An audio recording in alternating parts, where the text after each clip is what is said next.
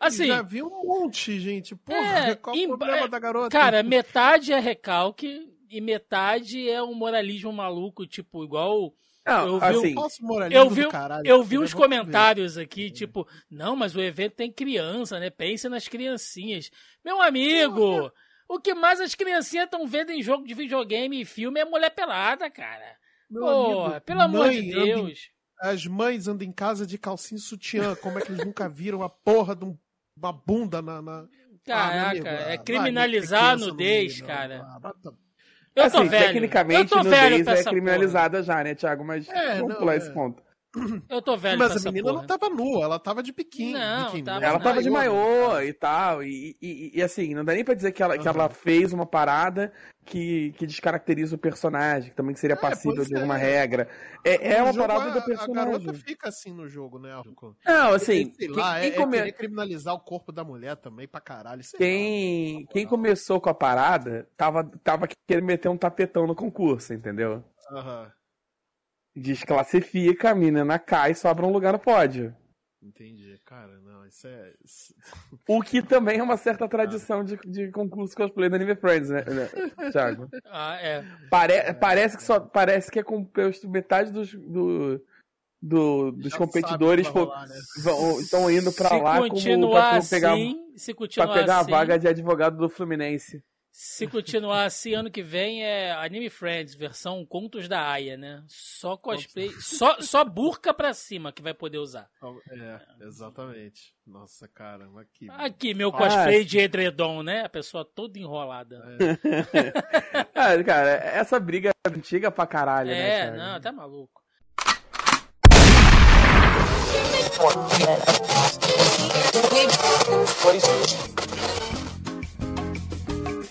Você está ouvindo Zoneando, seu podcast de cultura pop, nerd e afins.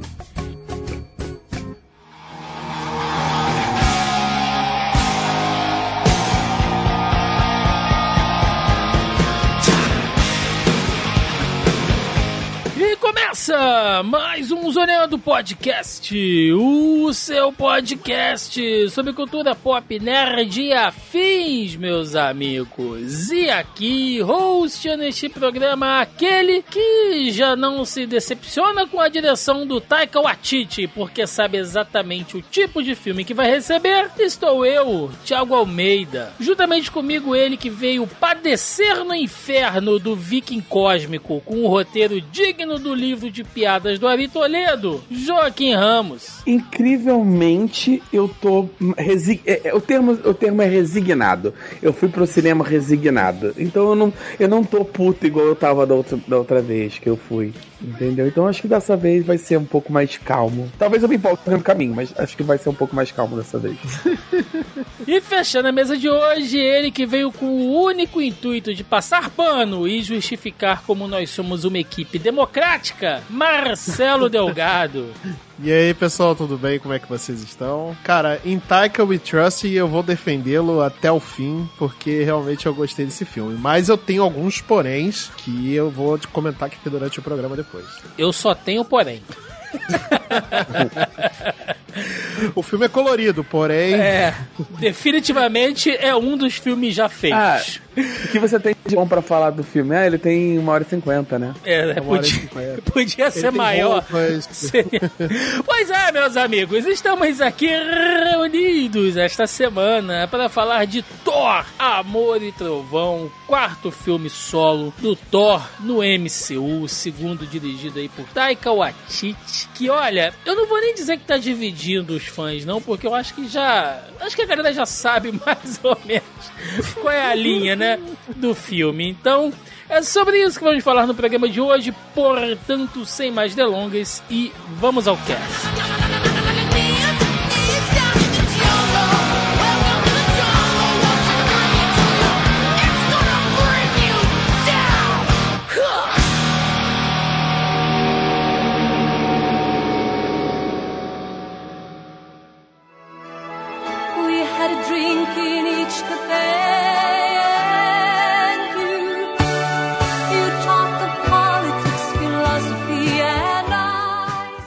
Meus amigos, Thor amor. Fala, João. Não, não, se só de largada eu preciso. Antes de, eu preciso tirar uma coisa do meu peito antes da gente continuar. Aí depois você faz a, a coisa certa. Puta que pariu, que uniforme feio! Não acredito que alguém foi. Alguém profissional foi pago pra fazer aquele uniforme, mas tudo bem. Desculpa, agora pode seguir. Pois é, meus amigos. Thor, Amor e Trovão, né? Quarto filminho do Thor aí, já naquela pegada pós é, Vingadores Ultimato, que deu aquele remeleixo todo no MCU. Incrivelmente, não foi um filme de passagem de manto, como tem sido, né? Aí nos.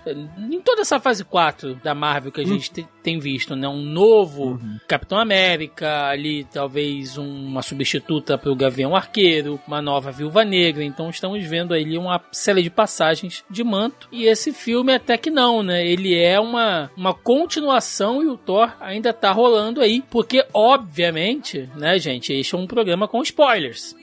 A gente tá aqui para falar sobre o filme, só para deixar isso não claro. sabia, né, meu amigo? Vambora. É, Bem feito. Se não sabia, bem feito. Só Tomou pra- essa de graça. Só pra deixar isso claro, Thor não morreu, né? Ele tá morto de uma certa maneira, mas o personagem ainda tá lá, entendeu? Ele, Eu- ele permanece. Cara, eu realmente fiquei surpreso. Porque na sequência final, eu fiquei, morreu, morreu. O maluco dava três passos. eu, Morreu, é isso, morreu. Morreu, morreu, morreu, tá morto, é isso, morreu. É. É quando acaba tudo e, e- e quem morre. é- bom, spoiler, né? Quem morre é a Jane. Eu fiquei, caralho, ué, ele não foi embora, não? Não trocaram, não? Até, Eu realmente fiquei surpreso com, com, com ela, ela não assumir o manto. Pelo menos é, é o que aparenta, né? Sim. Porque aquele no final, é, o, o Thor voltará, ou pelo menos não botou o- um, é, um, um pronome ali que, né, que, se, É quem- que designa Mesmo. É. alguma coisa, né? Mas Mesmo- Thor will return, mas que Thor, né? É, é, mas assim, é. Pode ser, inclusive, o Bill Raio Beta, né? O Thor da cara de cavalo, a gente Eu não sabe. torço pra Ele- isso um dia acontecer. inglês- Em- eu não vi eu, vi, eu vi o filme legendado, né? Então eu não sei. Mas em, em inglês, mesmo que eles botassem um artigo, seria The Thor. Sim. Né? Da- da- ainda seria gênero neutro, então ainda seria ambíguo de qualquer forma. É, seria um Diego, de qualquer forma, exatamente. Mas então, gente, antes de começar a falar do filme aqui, preciso fazer um disclaimer nesse podcast, Joaquim Ramos, porque existe-se. Existe-se, olha só, eu tô, tô conjugando legal hoje. Palavra É, da semana. Palavra da semana. Soletrando. existe é, uma mística neste podcast de que eh, o filme do Thor, Thor, do, do Taika Waititi, ele é odiado por mim e pelo Joaquim. E é verdade. Nós odiamos. Pelo menos o Thor Aí, beleza. Ragnarok. Até semana que vem. Valeu. Por quê? Não, é assim, a gente gravou o filme de uma. A gente ainda tava muito emotivo. E a, gente, e, e a nossa gravação foi um pouco visceral. É. Então, assim, a gente sangrou sobre os nossos microfones o, o- nosso ódio do, do filme. que eu Acabou ainda odeio muito virando. Thor Ragnarok. É, acabou Eu ainda odeio virando. muito Thor Ragnarok. Veja bem, quero deixar claro que eu não mudei a minha opinião. Eu ainda odeio muito Sim, Thor Ragnarok. sim, Sim, sim, sim. eu odeio de maneira. O que eu Tem muito ódio no coração. Por quê? Sim, eu tenho, mas não é esse. É. o- Não é, Não é esse até, o ponto. Até tenho, mas não é esse o ponto aqui. Não, é, por que que eu tô voltando nisso, gente? Porque criou-se, né, uma, uma, uma cultura, uma mística, uma mitologia nesse podcast. Aí, inclusive, os ouvintes, nossos, nossos queridos ouvintes mais antigos, sempre fazem piada com Thor Ragnarok e tal, porque já, já entrou pra dentro da nossa história isso. E a gente leva sempre aqui na, aqui na sacanagem, aqui na brincadeira e tal. Pra deixar claro, gente, que este podcast que estamos fazendo hoje não é assim, pra quem tá chegando agora, tá? Se você é um ouvinte novo aqui, se, esse- se essa é a primeira vez que você tá chegando aqui ou você conheceu a gente há pouco tempo, a gente não costuma fazer podcast é, hater, essas coisas, né? Obviamente que quando a gente fala sobre alguma coisa e aquela coisa nos incomoda ou a gente tem alguma crítica, né, a se fazer e tal, a gente faz. Nós não nos isentamos de criticar aquilo mesmo que a gente goste de uma determinada coisa, que eu acho que é o correto, né, Marcelo? Sim, Você claro. pode assistir uma coisa que você gosta muito. Assim, um grande exemplo, quem ouviu aí, foi o nosso último podcast sobre Obi-Wan, né? Por exemplo. Foi uma coisa que a gente. Teve coisa que a gente gostou, teve coisa que não gostou, né? Não dá pra condenar uma obra como um todo. A gente tem sempre que ver, tentar, né? Ao menos ser honesto com as críticas e as avaliações que a gente faz aqui. Então, você tá chegando Totalmente agora, justo. se você tá chegando agora, não fique chateado se a gente meter o, ma- o malho aqui demais, porque, né, às vezes pode causar uma impressão tipo, ah, mas, pô, fui ouvir o podcast dos caras e parece que os caras gravaram só pra reclamar. Não, sabe? E assim, a gente tá falando de um filme da Marvel, gente, MCU, a gente é um podcast nerd, é um grande evento, a gente não ia deixar de assistir e falar sobre isso, né? Mas também a gente não vai poupar crítica aqui se tiver que fazer. E aí, cada um, meu amigo, que segure o seu pepino, cada cachorro que lamba a sua caceta, como já diria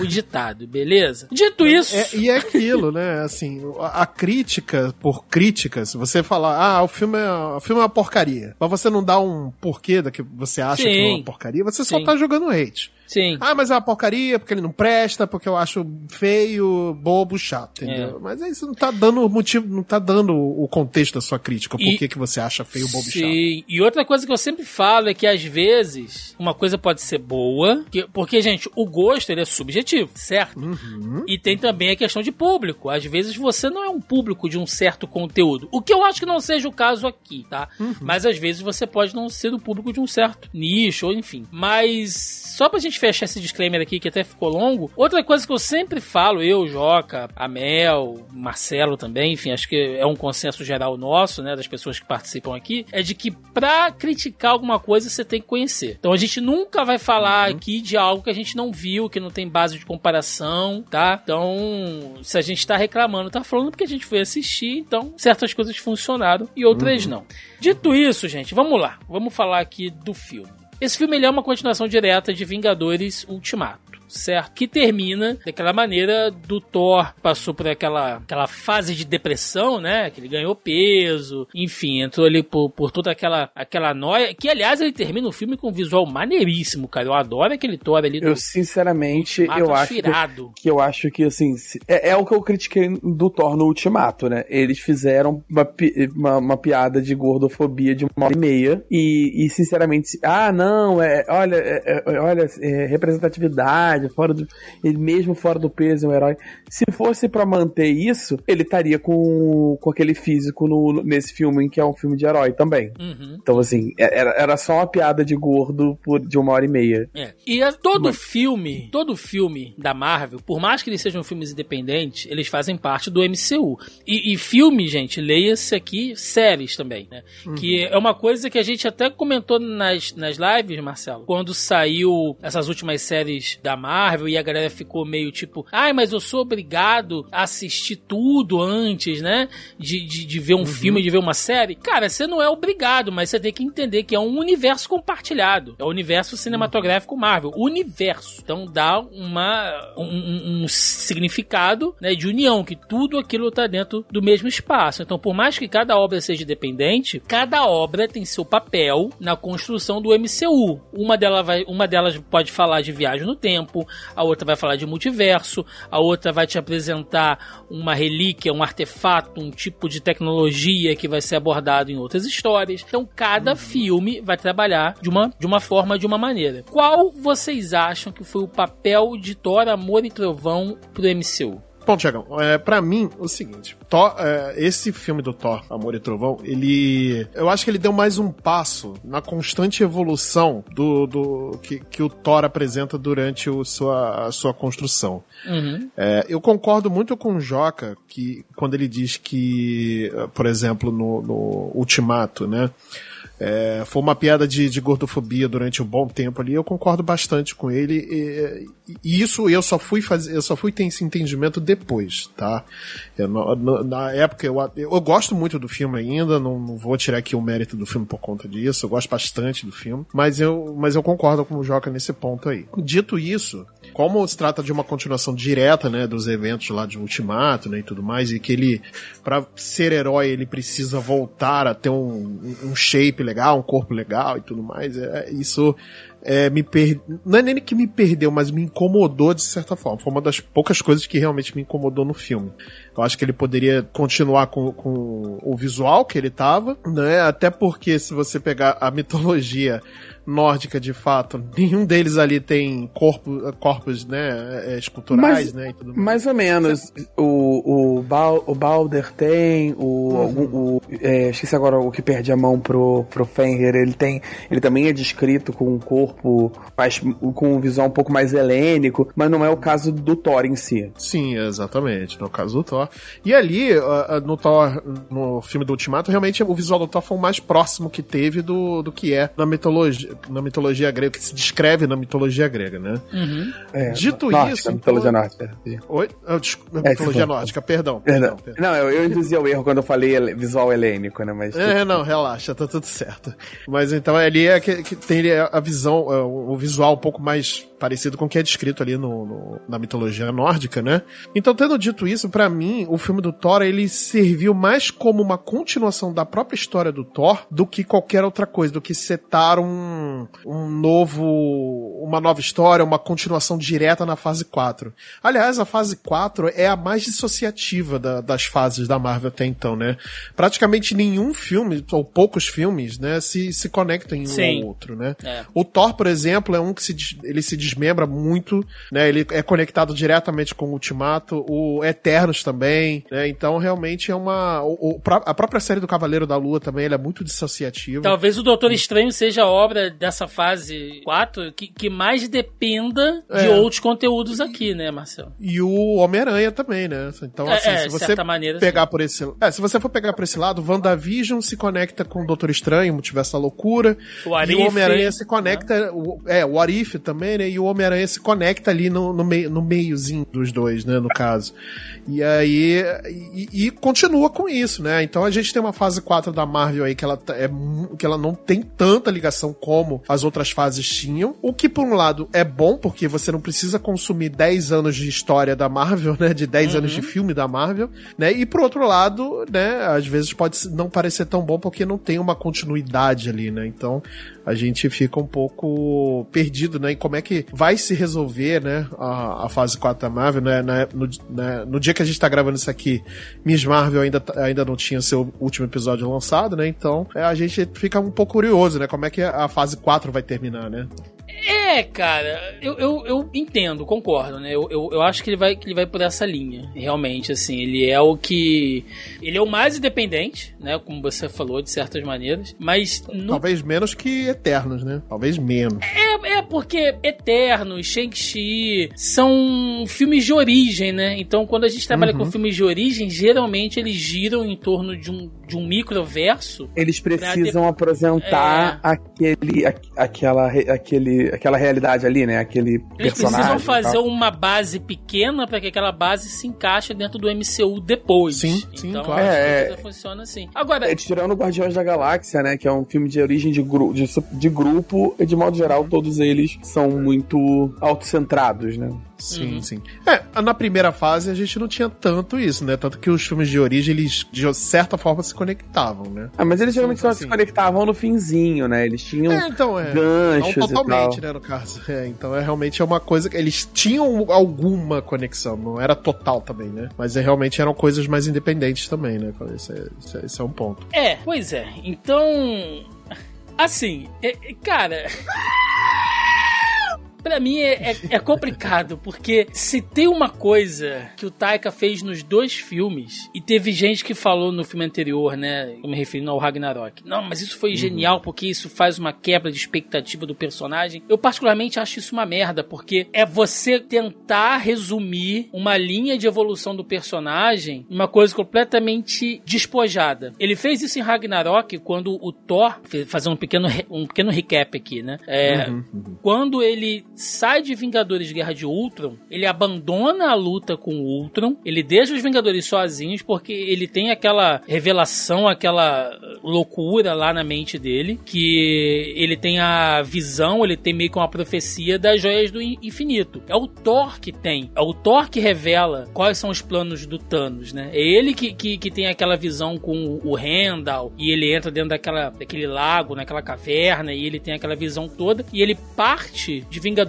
a Era de, de Ultron, ele sai do filme pra ir em busca do que significa aquilo. Enquanto isso, Asgard está sendo reinada pelo Loki, substituindo o Odin, que é uma outra parada também, que é um outro plot, ou seja, é o objetivo do Loki o tempo inteiro. Quando o filme começa lá, o Thor chega em Asgard, e aí acho que alguém pergunta pra ele, e aí, cara, mas você não tava por aí viajando, né? Enfim, fazendo uma busca sobre alguma coisa? Ele é, tava dando um rolê, mas não deu em nada. Tipo, porra, o cara abandona outro filme, tem uma cena toda dedicada àquela visão dele, e aí quando começa o filme seguinte, você quer saber se ele encontrou alguma coisa, se, né, se, alguma, se ele desvendou alguma coisa e tal. Quando chega ali, não, esquece. Não, não, não vai rolar. E aqui meio que aconteceu a, a mesma coisa. Aquela narração inicial do Korg, né? Não, eu vou contar pra vocês a história do Thor, né? Que de corpão de pai ele foi pro, corta, pro corpão de, de, de herói. De, De Deus, de de Deus. Isso, ele foi pra um corpão de Deus e Dead body pra God É, body. ele decide que ele vai malhar, tá, o maior papo de coaching, né, e tal, e aí tem aquele videoclipe maneiro do Thor malhando, né, fazendo body fit e tal. Mas, gente, não é só o corpo dele. O Thor sai de Vingadores Ultimato, aliás, ele passa aquele filme inteiro quebrado emocionalmente. O que que rolou pro Thor se incentivar? O que que rolou pra ele buscar aquilo ali? Foi ele estar viajando com os Guardiões? Foi ter derrotado Thanos? Foi ter é, é, é, se livrado de algum peso, de alguma coisa que aconteceu, de algo que ele achou que ele errou? A gente não sabe. Só mostrou uma cena engraçada dele malhando com as correntes gigantes e tal. Tipo, é sério que ele sai de um personagem deprê, né? Todo zoado, emocionalmente zoado, que é talvez seja um dos personagens que mais mudou em toda essa fase 4. E aí, em uma narração engraçada de 3 minutos, você desenvolve o arco. Não, e aí, de repente, ele malhou de novo. Cara. Teve uma fase hippie, vendendo miçanga. E agora ele resolveu que não, agora tá tudo bem. Vou continuar aqui E- sendo o mesmo Thor, com o mesmo senso de humor do Ragnarok. É assim, claramente tem um desencontro, né? O, o filme que o Taika quer fazer não se conecta com o filme que a Marvel apresenta dentro do, do universo dela. É, eu falei isso no outro filme, que eu gostaria mais do, do, Thor do, do Ragnarok se ele não fosse um filme do Thor. Se ele fosse um filme de um outro personagem, outra coisa, eu teria. Eu talvez tivesse liberdade pra gostar. Porque ele simplesmente ignora tudo que foi feito até então com o personagem. E ele tá dentro de uma continuidade de, de décadas. E vira e fala assim: não, foda-se, eu vou fazer do meu jeito. O problema de quem for o próximo que pegar nisso aqui, tô nem aí. Entanto que você tem um desencontro muito grande entre o Thor do Endgame, do, do, do Guerra Infinita, pro Thor do, do Ultimato. Você tem um desencontro muito grande, assim, um, um- um choque do Thor do Ragnarok no, no Thor eh, Guerra Infinita, sabe? Que é um Thor mais próximo do que ele tinha sido apresentado até então, tal. Que aí você tem aquela cena maravilhosa do Thor chegando em Wakanda, e você tem os diálogos dele, de tipo assim, aquele diálogo de eh, eu sou o deus da perda, né? Sei lá, tudo que eu tudo que eu amo eu perco, sabe? Eu perdi meu pai, eu perdi minha mãe, eu perdi meu irmão, meu planeta, eu perdi a mulher que eu amei e tal, e não sei o quê. E eu continuo aqui porque eu preciso ser o Thor. Aí você tem isso. Aí você. E, e é constantemente ignorado. Aí você tem uma construção ali. Por mais que eu tenha críticas à construção dele no Ultimato, e ainda tem uma construção. E tem uma questão dele se encontrar ali com aqueles. com os guardiões, sabe? Porque eles são um bando de pessoas mal desajustadas também, que ficaram meio que sem, sem, sem nada porque ele todo, porque todo o arco deles era a guerra contra o Thanos, né? Porque bem ou mal o arco do primeiro e segundo filme do, do Guardiões é uma preparação para o conflito deles com o Thanos. E é o arco da Gamora, é o arco da, da Nebula, é o arco da do próprio do, do Drax, enfim. E você tem esses personagens que agora perderam aquilo e, e se juntando e tal, e essa questão da família. E ele simplesmente ignora, ele faz meia dúzia de piada meio esquisita, sabe? E claramente ele não tava muito afim de, de, de usar os guardiões no filme, e ele meio que faz e tal. E é literalmente, é, é realmente a pior parte do filme esse pedaço, esse inicinho, sabe? Que ele tá só setando, tipo, só, olha só, tudo que deixaram pronto pra ser usado nesse filme, tal, que você esperava que ia ter uma continuação lógica, foda-se a lógica. Eu sou Taika Waititi, a, a lógica é o problema de vocês, eu não, sou, eu não preciso respeitar porra nenhuma e foda-se. E ele, e ele vai, passa cinco minutos de sequência de um humor muito bobo, pastelão, assim, e meio fora de tom mesmo, meio sem som, meio, é, com, meio quase que um ruído na, na narrativa, pra poder só voltar, zerar tudo e jogar ele pra um ponto inicial que ele queria, que é de volta no, no Thor forte, aquele Thor meio, meio bobalhão do, do, do, do- que ele deixou no Ragnarok e tal, meio atrapalhado, e pra poder fazer o, o resto do filme. Depois que ele resolve isso, eu até acho interessante, assim. Aí lá pro meio do filme, no final, ele meio que ignora tudo que ele fez antes, Uhum. quando ele, come, quando ele fica ali os três, né? O, a Jane, o Thor e a, E o Gore. e a Valkyria, Ah, a Val- tá, é, e o. Gore, os quatro, ele meio que dá uma, uma balançada, ele, ele ignora tudo que ele fez naquela, nos primeiros meia hora de filme, ele, ele bota o Thor num tom ali, e ele faz um arco de narrativa que meio que remete ao arco do dele no Ultimato, do cara que, per- que constantemente tá perdendo tudo, e não sei o que, ele tá vendo que ele vai perder de novo uma pessoa que ele ama, pra no final ele ter essa situação, sabe, dele Uhum. dele meio que aceitar a perda como parte da jornada e ter e, con- e construir esse novo laço e tal, etc. Que eu até gostei, eu achei assim, eu realmente quero ver o que vai acontecer dali. Mas o filme ele tem várias dissonâncias de narrativa o tempo inteiro, que parece que assim, ah, eh, deixaram um gancho que ele não quer, que o Taika não quer trabalhar, ou não quer, ou não se interessa, ou não, não tem vontade. E aí ele tem que passar perder 20 minutos do filme desfazendo e é um roteiro esquisito, apressado, com os diálogos meio bobos. Aí, os diálogos não fazem muito sentido e eles metem meia dúzia de piada ali, meio qualquer coisa, só pra justificar a parada. O Joca levantou uma questão boa aqui, Marcelo, e eu também fico um pouco incomodado com isso. A impressão que dá é que os guardiões estavam ali no início do filme pra fazer meio que uma escada, cara, de piada, assim. Você não achou isso, assim? Você que gostou, você que tem mais amor no coração do que a gente aqui. Sabe por quê? A química do Thor com os, os guardiões, eu acho que funciona demais. Eu sempre cito isso. Aquela cena quando os guardiões encontram o corpo do Thor, ele tá deitado lá na cama, e o Drax até conta, fala tipo, ah, ele é o filho de um, de um anjo, né, com um deus e tal. Então a sequência de piada toda ali, cara, aquilo é muito divertido, assim, e, e é uma química muito boa, porque muitos daqueles atores que estão ali trabalham com piada também, tal. Então, eu acho que funciona o Thor com a equipe dos Guardiões, mas nesse iniciozinho, pra mim, parece que foi muito assim, escada, sabe? Pra, pra, pra contar algumas piadas aqui e fazer essa transição do Thor gordo pro Thor saradão. E aliás, temos que falar aqui, Chris Hemsworth tá de parabéns, o bicho tá uma tora, né? Um homem Daqui a pouco chega gostoso, Daqui a entendeu? pouco chega do tamanho do The Rock. Não, tá um homem Não, lindo. esculpido em mármore. Pelo amor de que homem, gente. Que não, aqui não temos problema nenhum em reconhecer. Tá um homão da porra, Belo- tá? Belo espécime de homem. Um belo, um belo rapaz, né? Mas É, é um favor, é um favor que o Taika fez a todo mundo, né? não, tá de parabéns, tá, tá, A, tá de a parabéns. cena do, do- com, com- dele discutindo com os Zeus, que é um favor que ele Sim. faz a todo mundo. Um belo par de nádegas nórdicas, assim. Exatamente, Mas. exatamente. Tu não achou, não, Marcelo, que essa pegada dos Guardiões foi muito qualquer coisa? Não, eu não achei. Na verdade, pra mim, eu acho que os Guardiões, como hoje ele tem uma importância e tem um. um- acho que, eu acho que eu não tenho palavra melhor do que isso. Acho que ela tem uma importância grande, não só pros fãs, mas pra Marvel em si, né? Eu acredito que eles não tenham usado tanto os Guardiões é, exatamente pra não roubar a cena do Thor, talvez. Eu acho que é isso. Entendeu? Eu não vi como se fosse uma escada. Eu acho que combinou.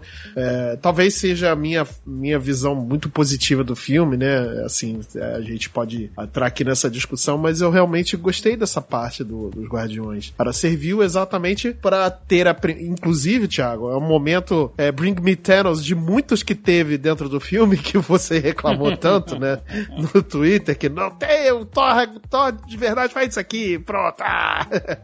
e esse é o primeiro de muitos momentos Bring Me Thanos, né? Do, do, É. do filme, né? Obviamente numa escala muito menor, né? Mas tem, né? Mas eu não achei que ficou qualquer coisa ou foi serviu de escada nem nada disso. Eu acho que é, serviu bem pra, pra, pra encaixar ali a cena, pra piada e tudo mais. Que achei uma sequência muito boa, inclusive, né? Eu realmente gostei. Eu, eu, eu, eu não tô na- desculpa retornar, retomar isso, né, antes de gente seguir em frente, mas assim, eu, eles têm uma química, como o Thiago falou, os Guardiões e o Thor Eles têm uma química muito boa quando eles estavam sendo dirigidos no Ultimato. E, e dentro da narrativa, eles formam um laço e tal. E ele faz muita questão de, naquele, ter, naquele tempo, de mostrar o, o- até então, o cara que era, assim, foi muito abraçado por eles e meio que virou parte da família ali dos Guardiões, é, ser mostrado como uma pessoa inconveniente, que ninguém gosta, que não sei o que, mostrar que tá tendo um conflito entre eles ali, que é muito diferente do ponto que a gente termina o filme, a última vez que a gente viu Thor com eles, sabe? O filme faz uma, uma puta questão de mostrar é, ele com o Groot, com o, com o Rocket, com, o- com o Drax, com, a- com- até com a Nebula, deles terem uma boa relação, assim, meio que ele ter sido adotado pra aquela família disfuncional. E a Gamora Porque- tá sumida, hein? Onde está a É, Gamora? não. É, Gamora não apareceu de novo ainda. É, Isso tudo bem, verdade, isso, verdade. isso é uma parada que tem que ser mostrado no filme do Guardiões. Realmente, eu concordo que, não- que seria uma sacanagem mostrar já a Gamora ali, entendeu? É, não, faz tinha sentido. por que mostrar ela ali. Certo. É, então assim, mas assim, eles tudo bem, cara, que eles mostrassem, ah, beleza, a gente tá se dando bem, a gente tem tido aventuras, a gente faz essa primeira família, mas surgiu essa necessidade aqui específica. Então, olha só, galera, vocês vão seguir em frente. Eu preciso me separar de vocês porque eu tenho que. A Cif é uma pessoa do meu passado, ou não sei o que lá, ou eh, eu não posso deixar isso pra trás, eu não posso deixar Nova Árvore. E tá, beleza, que você tem as suas obrigações, acabar aí, se você quiser encontrar a gente, a gente vai estar te esperando aqui. Seria uma parada melhor, mas não, eles fazem, sabe, é só pra dizer, ó, acabou, acabou, não tem, não tem, né? Não vou mostrar. Sim. É, é muita, que- é- ele faz muita questão de, de, de desfazer o que os outros diretores Uhum. do, do, do MCU faz, fazem, sabe? Ó. Eu não sei por que, que ele faz tanta questão disso, mas é um fato. Mostrando que eu não sou um completo canalha, se eu tivesse muita boa vontade, eu diria que toda essa cena com os guardiões é pra mostrar que como o Thor perdeu a família dele, perdeu tudo, ali ele viu numa família que é disfuncional, como o próprio Senhor das Estrelas fala, que ele encontrou naquele grupo, né, que, que tem tudo para dar errado, mas que é uma família, então ali ele também encontrou alguma coisa pra ele, deu força pra seguir em frente. Mas isso se perde, cara, em meio de piada de espacato no meio de moto voadora e, Eu achei e, isso incrível. e cabra berrando, Nossa, cara. É isso. Não, não, a, a cabra- não, não, não. a cena dos guardiões é pra botar a porra das da- cabras. Tu- Foi tudo pra botar a cabra. Bota a não cabra reclama da cabra, aqui. a cabra é maravilhoso, Entendeu? para. É, o- é a melhor piada do Deixando filme. claro que as cabras existem nos quadrinhos e elas são assim, são, são, são bestas mágicas, cara. Ela- Elas, Uhum. elas carregam o Thor entre os mundos, sabe? Tem super força, super velocidade, ele monta nelas numa, tipo, numa biga asgardiana, fodona, assim. Ali, Ah, Thiago. elas só gritam. Não. Ali é só gritam. Não, não, peraí. Elas Elas ainda são um puta animal má- mágico que, Que grita. carrega, que carrega um barco através da ponte arco-íris pelo meio do espaço. Ela, mas, Joca, mas Elas- qualquer elas- coisa poderia puxar aquele barco, pelo amor de Deus. Qualquer coisa poderia puxar aquele Então barco. vai lá, puxa você, Quem, então. quem? Mas eu não sou super-herói, caralho. Entendeu? Qualquer coisa poderia puxar, entendeu? Caralho, mas, desculpa, eu sei que é muito idiota, mas caralho, eu passava mal toda vez que a cabra gritava. Pela- Ah, eu, eu, eu também. Passei mal demais. É, Não, eu realmente. É, é- é uma piada muito imbecil e eu não sei Muito. por que ela me atingiu tão, tanto, cara. Vamos lá. Cara, eu, eu, eu gostei, eu gostei. Valkyria e Nova Asgard, que é uma coisa relevante pro MCU, né? Afinal de contas, nós temos, e isso já aconteceu nos quadrinhos também. Nós temos uma colônia de Asgardianos é, dentro da Terra. né? Que é, é é pós-Ragnarok. É, é, Não, é pós Deus Ragnarok renasce. e pós Deus, Deus renasce. e pós Deus é, renasce? o renascer dos deuses. Isso, é. Deus renasce é outra coisa. Que É. é. nos quadrinhos quando os Asgardianos voltam realmente ali e o Thor ele cria uma Asgard flutuante em cima de Denver, não é? Acho que é Denver. É. não, ali é Denver. Noruega, não? Não, não, no quadrinho é. Ah, no é- é- quadrinho, fica- é. ela fica no, nos Estados Unidos. Ela fica acima de uma cidade, acho que é, acho que é Denver mesmo. É uma cidadezinha no meio oeste americano e tal. E ela fica voando o suficiente para não ser considerada parte do território amer- É. americano. Tipo uma embaixada livre Ele- voadora. Ele bota, ele bota literalmente, sei lá, um, pa- é, é- é mencionado esse a Shield, que ele bota tipo a um palmo de estar em espaço aéreo americano, sabe? O que- Dali não isso- pode ser considerado solo americano. E isso é, é até importante a gente mencionar isso, Joca, porque a gente nem acabou citando, mas todo esse filme, gente, ele tem ali algumas referências ainda da fase do Walter Simonson, que é que, que foi muito forte em Thor Ragnarok, né? Basicamente tudo que a gente viu em Thor Ragnarok é é inspirado na fase do Walter Simonson. E aqui. Levemente inspirado. É, inspirado, eu falei. E aqui nós temos basicamente o que é a, a fase do Jason Aaron, né? O É, eles Gore, misturam duas fases da do Jane Jason Aaron, né? Foster. É, então é, assim. são, são fases sequenciais. Você tem a, a God's Butcher, né? A Cegueira dos Deuses, que é uma sequência, God's Butcher, não sei o que, e, e Time Bomb. Sim. São uma, é, são uma sequência de.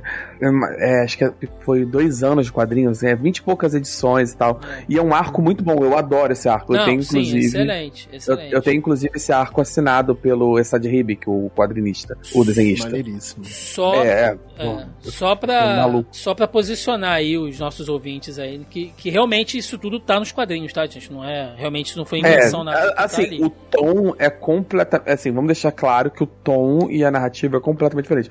Mas de fato tem o Gore, Sim. que pega a Necrospord, e, e a motivação dele é, é mais ou menos aquela que tá ali mesmo, né? Uhum. Ele pega. É, é um bem mais, é bem mais dramático, né? Uhum. O tom, e ele, e ele se debruça. de- O, o Jason Aaron, ele se debruça, le- mesmo que levemente, uma, uma parada mais filosófica, sobre a responsabilidade dos deuses e etc, etc. E esse processo de. E, é um- e tem esse processo de, de luto, né, também. Sim. Aí vai indo. E ela, essa fase meio que desemboca. Tem algumas coisinhas no meio do caminho, Fear Seven, né?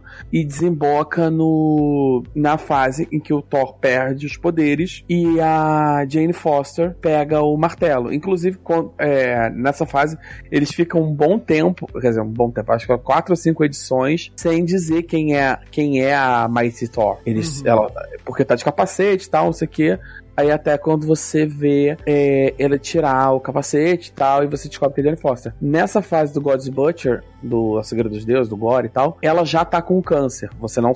n- Depois desemboca nessa fase da Mighty Thor.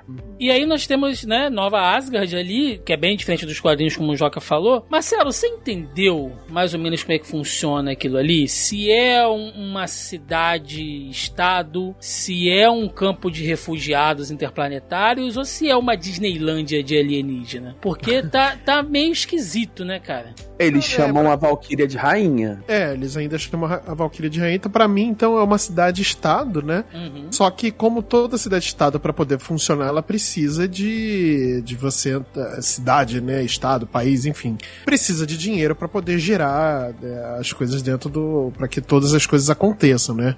Então eles devem ter tido, cedido uma parte das, da, daquela área, né? De, da- no filme parece que é na Noruega, se eu não me engano. E eles cederam aquele território ali para que a Nova Asgard se, se fundasse ali, né? E pudesse prosperar. Eles acabam virando uma vila de pesqueiros, né? E tudo mais. Então, realmente.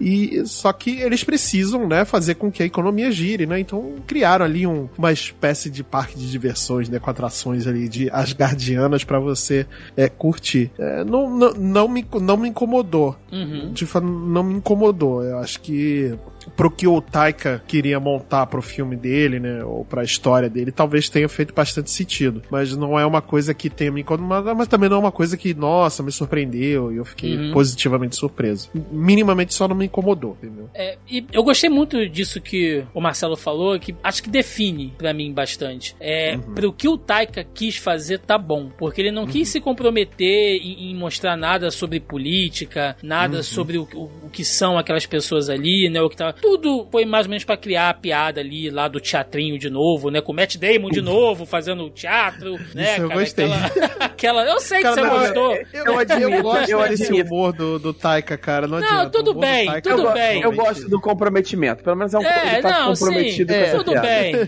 tudo bem. Não vou, não vou, não vou pegar no pé disso não. Mas Não, assim, E a Melissa McCarthy, né, como a, a Caralho. Hela, né? Caraca, Sim. Eu é realmente não esperava. Eu realmente não esperava. É. Melissa McCarthy. Eu- eu- me deu vontade de ver como é que seria o Thor Ragnarok com a Melissa McCarthy no lugar da. da, da- como Hela, né? No lugar da, Uhum. da nossa querida aí. Porra, cara, ia ser. Não sei, eu acho que ia ser muito foda. mas não, beleza, beleza. Não vou nem reclamar com- em relação a isso não.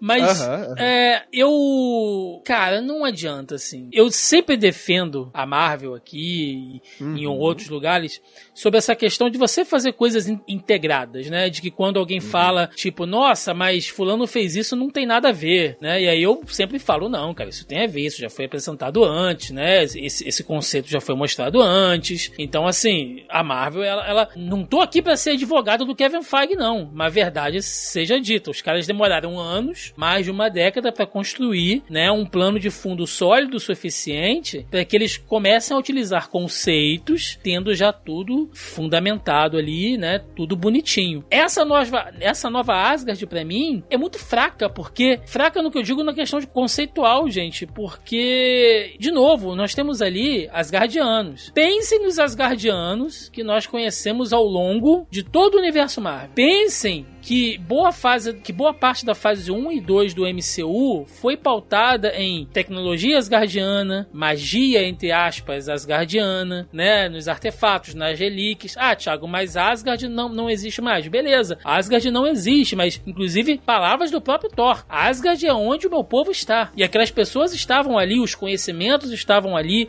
a força deles estava ali, a habilidade deles estava ali. Eu acho que faz muito sentido isso que o Marcelo falou. Eles precisam Mesmo fazer a economia girar, né? Eles precisam de dinheiro, recursos. Cara, uma cidade asgardiana no mundo real, entre aspas, ali naquele conceito que a gente tá vendo, seria quase, quase, salvo as devidas proporções, uma Wakanda, gente. Porque eles É, poderiam tá- criar serviços, tecnologias, coisas que, inclusive, a humanidade estaria precisando devido ao grande rompimento que foi o blip, que isso fudeu com o planeta inteiro, em vários sentidos. Então, os Asgardianos ali podiam estar colaborando com outras coisas, cara. Com tecnologia, com medicamentos, sabe? Com, com- com industrialização de, de, de elementos. Mas não, assim, pa- parece muito, cara, um campo de refugiado, assim. Inclusive, a- as próprias pessoas, do jeito que, elas estão ali, aquelas crianças, né? E- enfim, eu, eu vou falar das, das crianças mais pro final do filme, mas, gente, qualquer criança daquela ali, se- seguindo a lógica, tem pelo menos uns mil anos. pelo menos. É, a gente Ok. não sabe se. A gente não sabe como é o processo de envelhecimento dos Asgardianos. Se eles têm uma infância muito curta e uma juventude muito longa. A gente não sabe Ou se exatamente isso era como uma funciona. coisa atrelada a, a Asgard, Ah. Asgard mesmo, né? Alguma coisa É. mística e Exato, mas vocês Não, sabem, tá, mas, sim, mas isso- vocês sabem por que, que a gente não sabe disso? Porque, Porque a porra do fala. filme não fala! É por isso que a gente não sabe disso. Ah, mas, mas- não é. mas Mas, aí- mas assim, não é o tema. Vamos ser bem sinceros. O tema do filme. Eu entendo que eu acho É. que podia ter dado um pouquinho mais de tom. Porque assim, Podia. por mais que você diga, ah, beleza, o planeta explodiu, eles saíram de última hora, só, ti- só levaram aquela nave e não sobrou praticamente nada Mas, da. mas Joca, mas eu da- acho que da o próprio tecnologia Taika, o próprio Taika tem que fazer isso, porque foi ele que destruiu Asgard. Foi no filme dele. Ele usou a destruição Tá. de Asgard como o clímax do filme dele e ele mesmo não aproveita isso, velho. Não, e assim, Thiago, ainda que você tenha destruído. Ah, beleza, perdeu toda a tecnologia de Asgard. Vo- é, ah, não sei o que, o conhecimento já tão avançado que as pessoas meio que perderam o contato e já era quase místico pra eles e tal. Então eles não sabem como reproduzir. Ah, Tudo bem, você podia ter feito um diálogo pra explicar isso. Ainda que você diga isso tudo, os Asgardianos, de modo geral, o Thor é acima da média, tudo bem, ele é o deus do trovão, ele é o mais poderoso guerreiro de Asgard. O Thor ainda assim, mas você vê pelos outros, sabe, pelo, pelos três guerreiros, etc. Todo mundo é fodão pra caralho Sim. do, do, do, do- do plantador de batata ao maluco que serve cerveja pro padrão humano, todos eles são super-heróis. Ah, a gente viu os Você guardas asgardianos querendo na porrada com o gigante de gelo, Joca. É, assim, então você tem. Então, assim, você tecnicamente tem uma nação feita de. de Super su- soldados. Todo mundo. É. Todo mundo é mais forte que o Capitão América. Sim, sim. Do maluco. Do, do tio, da- do tio da sorveteria. O tio da sorveteria pega o Steve Rogers pelo pé e remessa. Nova Asgard era pra ser uma potência, cara. É, eles podiam. é, Cara, naquela sequenciazinha bobinha que mostra ela ali de prefeita de cidade interior dos Estados Unidos, sabe? Eles podiam ter usado pra, pra cara, muito de leve pra justificar, tipo assim, meio que nem seja ela. Cara, eu, eu não quero isso, sabe? Eu, porra, é, eu não quero ter que ser a pessoa que vai pra reunião da ONU tal, não sei o que. É Sim, bem- E, tipo, eu sou uma guerreira, cara. Olha, olha o BO que você me botou aqui. Podia ter sido isso. Ela jogando, ela jogando a responsabilidade, assim, pra, pra, pra aquele, pra aquele homem-peixe lá, sabe? Uhum. Tipo, beleza, não, tu cuida da burocracia. Eu sou a figura de pro aqui só. Sim. E dizer que, tipo assim, a gente não tá vendo a burocracia de, de sei lá, do, do, Vati- do mini Vaticano ali, Não, e eu porque nem, ela não tá se metendo, queria, sabe? Mas- E eu nem E queria. Joca. E eu, e eu nem queria ver política profunda no filme, não. Uhum, tipo, a gente viu em Falcão, Soldado Invernal, sabe? Questões políticas. Não, eu não- gente, beleza, não, não, não precisa. Mas, pô, tá zoado, cara. Parece uma, um, um- uma Campus Party zoada. Parece final de Campus Party. A galera tudo, porra, vestida com trapo, sabe? Com um pedaço de roupa doada, assim. Velho, Ah, eu não achei tão zoado ah, assim. eu achei muito zoado. Os caras com as caras de fome da porra, sabe? Tipo, mano. Peraí, mano, sabe? Pô, são as guardianos ali, entendeu? Eu, eu, eu, eu achei zoado pra caralho, assim, sei lá. Entendi. É, mas ele, pra mim, cara, é- é- os, os Asgardianos acabaram perdendo parte da- do acesso deles à tecnologia quando o Asgard explodiu mesmo, né? Tem. Então, pra mim, foi isso. Por isso que eles não, tão, não são tão tecnologicamente avançados ali. Acabaram virando basicamente uma, ilha, uma vila de pescadores, né? Uhum. Produtores de, Sim. de- de cerveja e tudo mais. Mas eles ainda têm navio voador ali.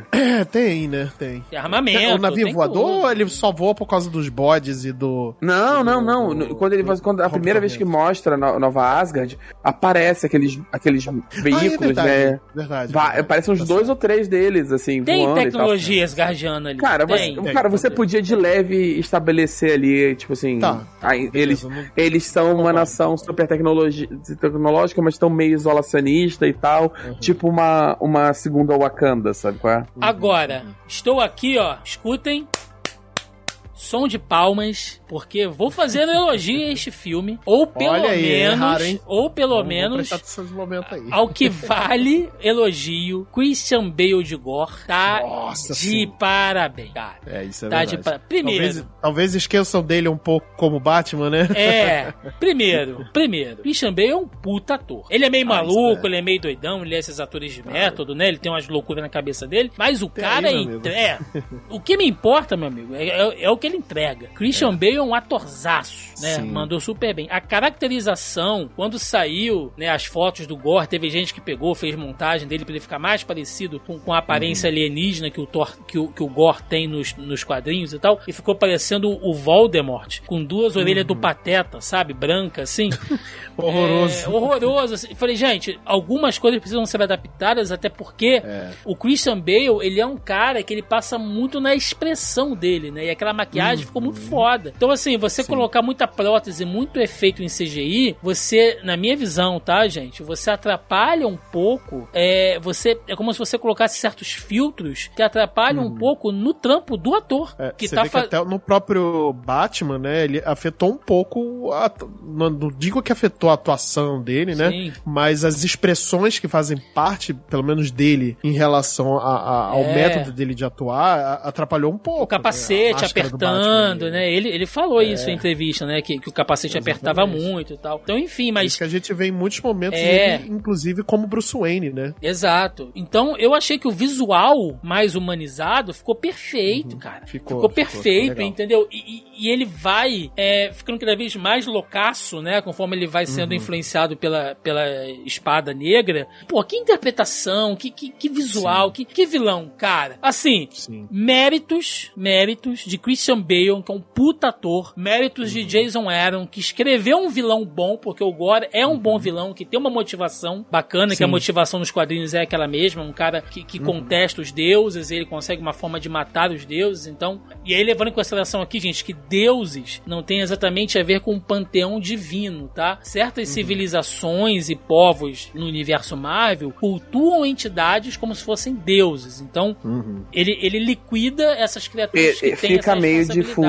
Tanto né? no quadrinho do Jason Aaron quanto de modo geral na É. é. um campo meio cinza o que são deuses. É dito que eles recebem, que os deuses recebem poder de adoração, quê, eles são imortais, alguns deles têm acesso a planos místicos, etc. Sim. Mas ainda fica meio, meio subentendido se eles são criaturas superpoderosas ou se eles são é, de fato entidades divinas. É. As únicas, é, de fato, entidades divinas estabelecidas dentro da Marvel no quesito, no quesito como a gente entende religioso é o One Above All, que eu não sei como é que foi a tradução, eu não lembro a tradução em português, e o The One Under All, né, que seriam, que lembram o, o conceito de Deus e do diabo do, do, do catolicismo moderno. Uhum, uhum. Então, gente, zero reclamações, tá? Eu tenho uma crítica a fazer ao plano do Gore, mas isso é mais questão de roteiro. Ao personagem em si, como ele foi criado e interpretado pelo Christian Bale, velho, salva muito o filme, assim, porque toda cena que ele tá, Marcelo, ele brilha. Sim. É não, muito ele, foda. tra- ele traz peso, né, pro filme, né? Ele Sim. traz realmente ali.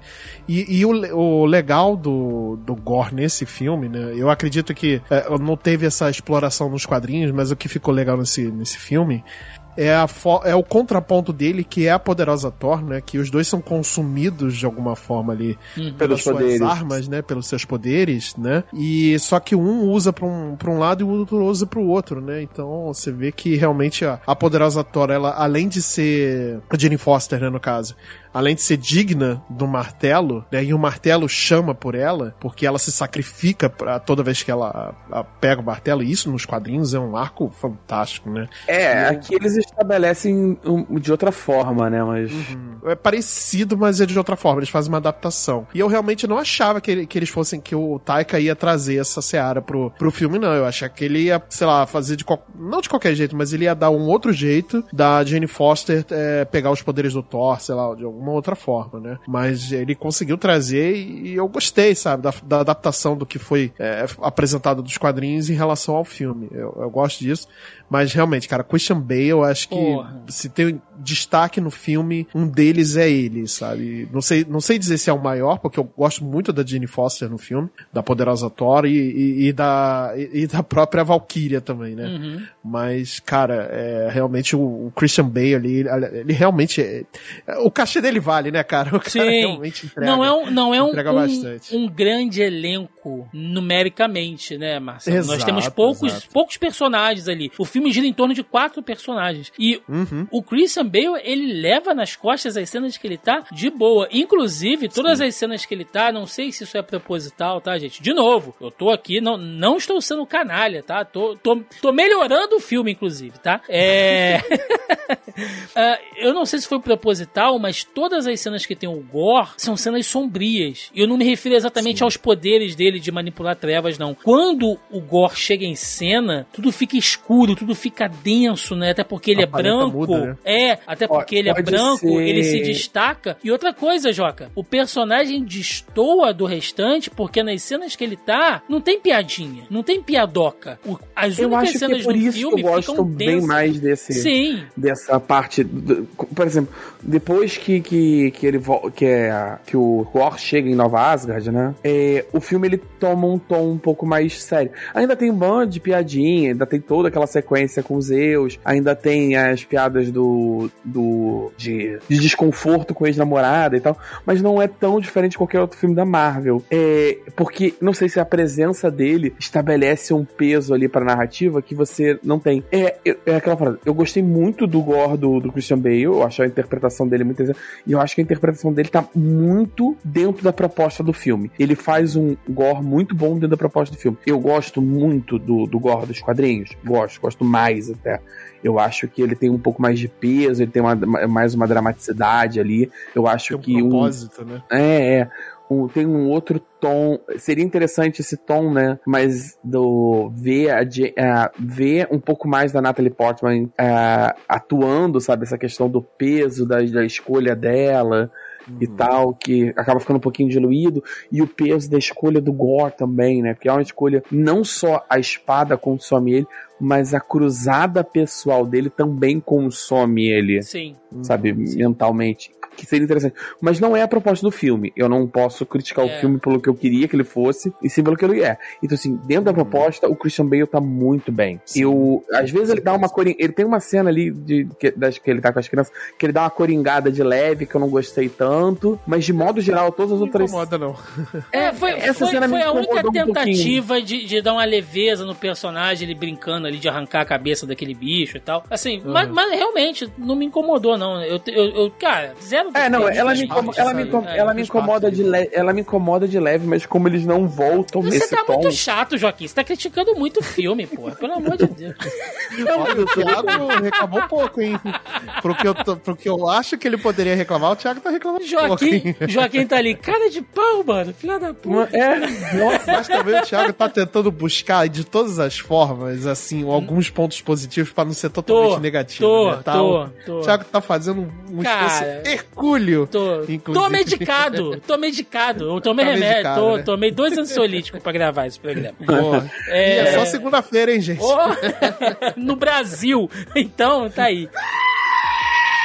Já que o Joca puxou, né, nossa querida Natalie Portman, né, a poderosa Thor, também eu achei, cara, incrível, assim. Vamos lá. Eu vi, olha É só, ponto- é o ponto mais alto do filme. Ela é Vou- o ponto mais alto do Vou filme. defender O de novo. Vou defender de novo, olha só. Eu vi, inclusive, algumas pessoas reclamando da origem dela, né? Que não teve nada a ver depois quando conta, né? É, o fato de que ah, ela só virou a Thor porque o Thor colocou um tipo um feitiço, né? Lá no, no Mjolnir, né? E ele reagiu à presença dela e tal. Mas assim, e é, e é por isso que eu falo, gente, que conceitos estabelecidos, quando são respeitados, as coisas funcionam. O próprio Taika Waititi, em Thor Ragnarok, ele definiu bem o seguinte: Thor, você é o deus do trovão, você não é o deus do martelo. O Odin fala isso pra ele. Você é filho de Odin, você tem poderes divinos asgardianos, assim. Então, encantar aquela arma mágica é algo que o Odin poderia fazer. Tecnicamente, Então, o Odin faz, né? O filme começa Sim, com sim, isso. Então é é. estabelecido que também O- que ele consegue fazer, né? O Mjolnir, ele é um artefato encantado pelo Odin, né? Quem for digno de, de, de levantá-lo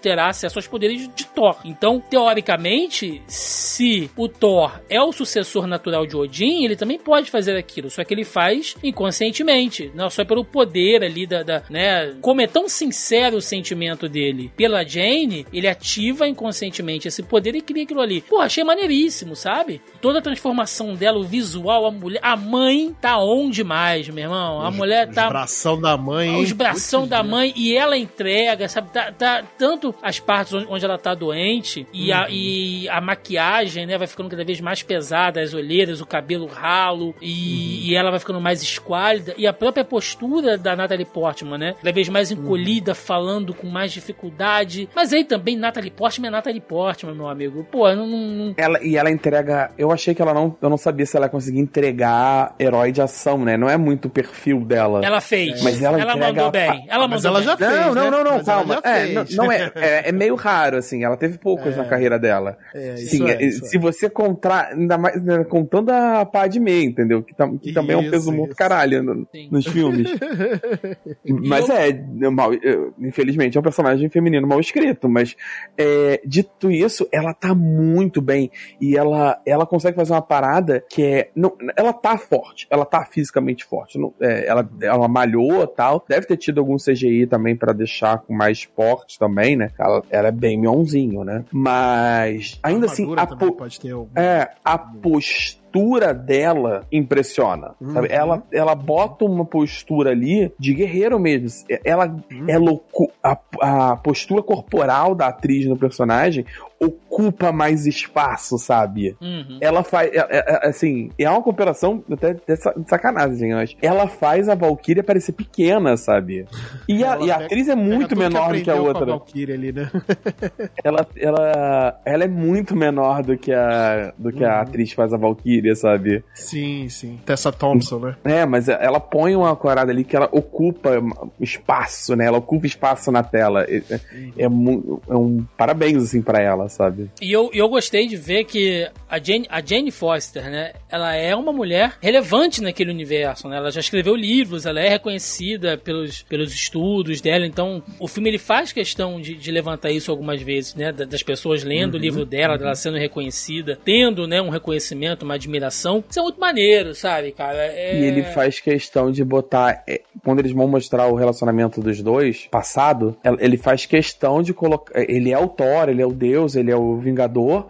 Mas ele bota os dois pau a pau, sabe? Ele é o Vingador ali, mas ela é a, a doutora Jane Foster, reconhecida internacionalmente, caralho, é quatro, sabe? Sim. Assim, os dois ali estão de igual para igual. Eu Achei interessante isso botar. Então, não, não, não vou nem exigir, assim, que ela, que ela tiv- tivesse sido mais, é, mais ativa, não, até porque é, seria incoerente, né? Ela, ela virou heroína há pouco tempo ali, então não, não, não tem nem muito o que se cobrar, não, cara. Achei que mandou muito bem, assim. Christian Bale e Natalie Portman são os pontos mais altos do filme, assim, de longe, sabe? Não, não tem realmente muito a falar, não. Mas aí, gente, aí começa, aí volta, né? As desgraças de novo. Cidade dos deuses, cidades da, da, da onipresença.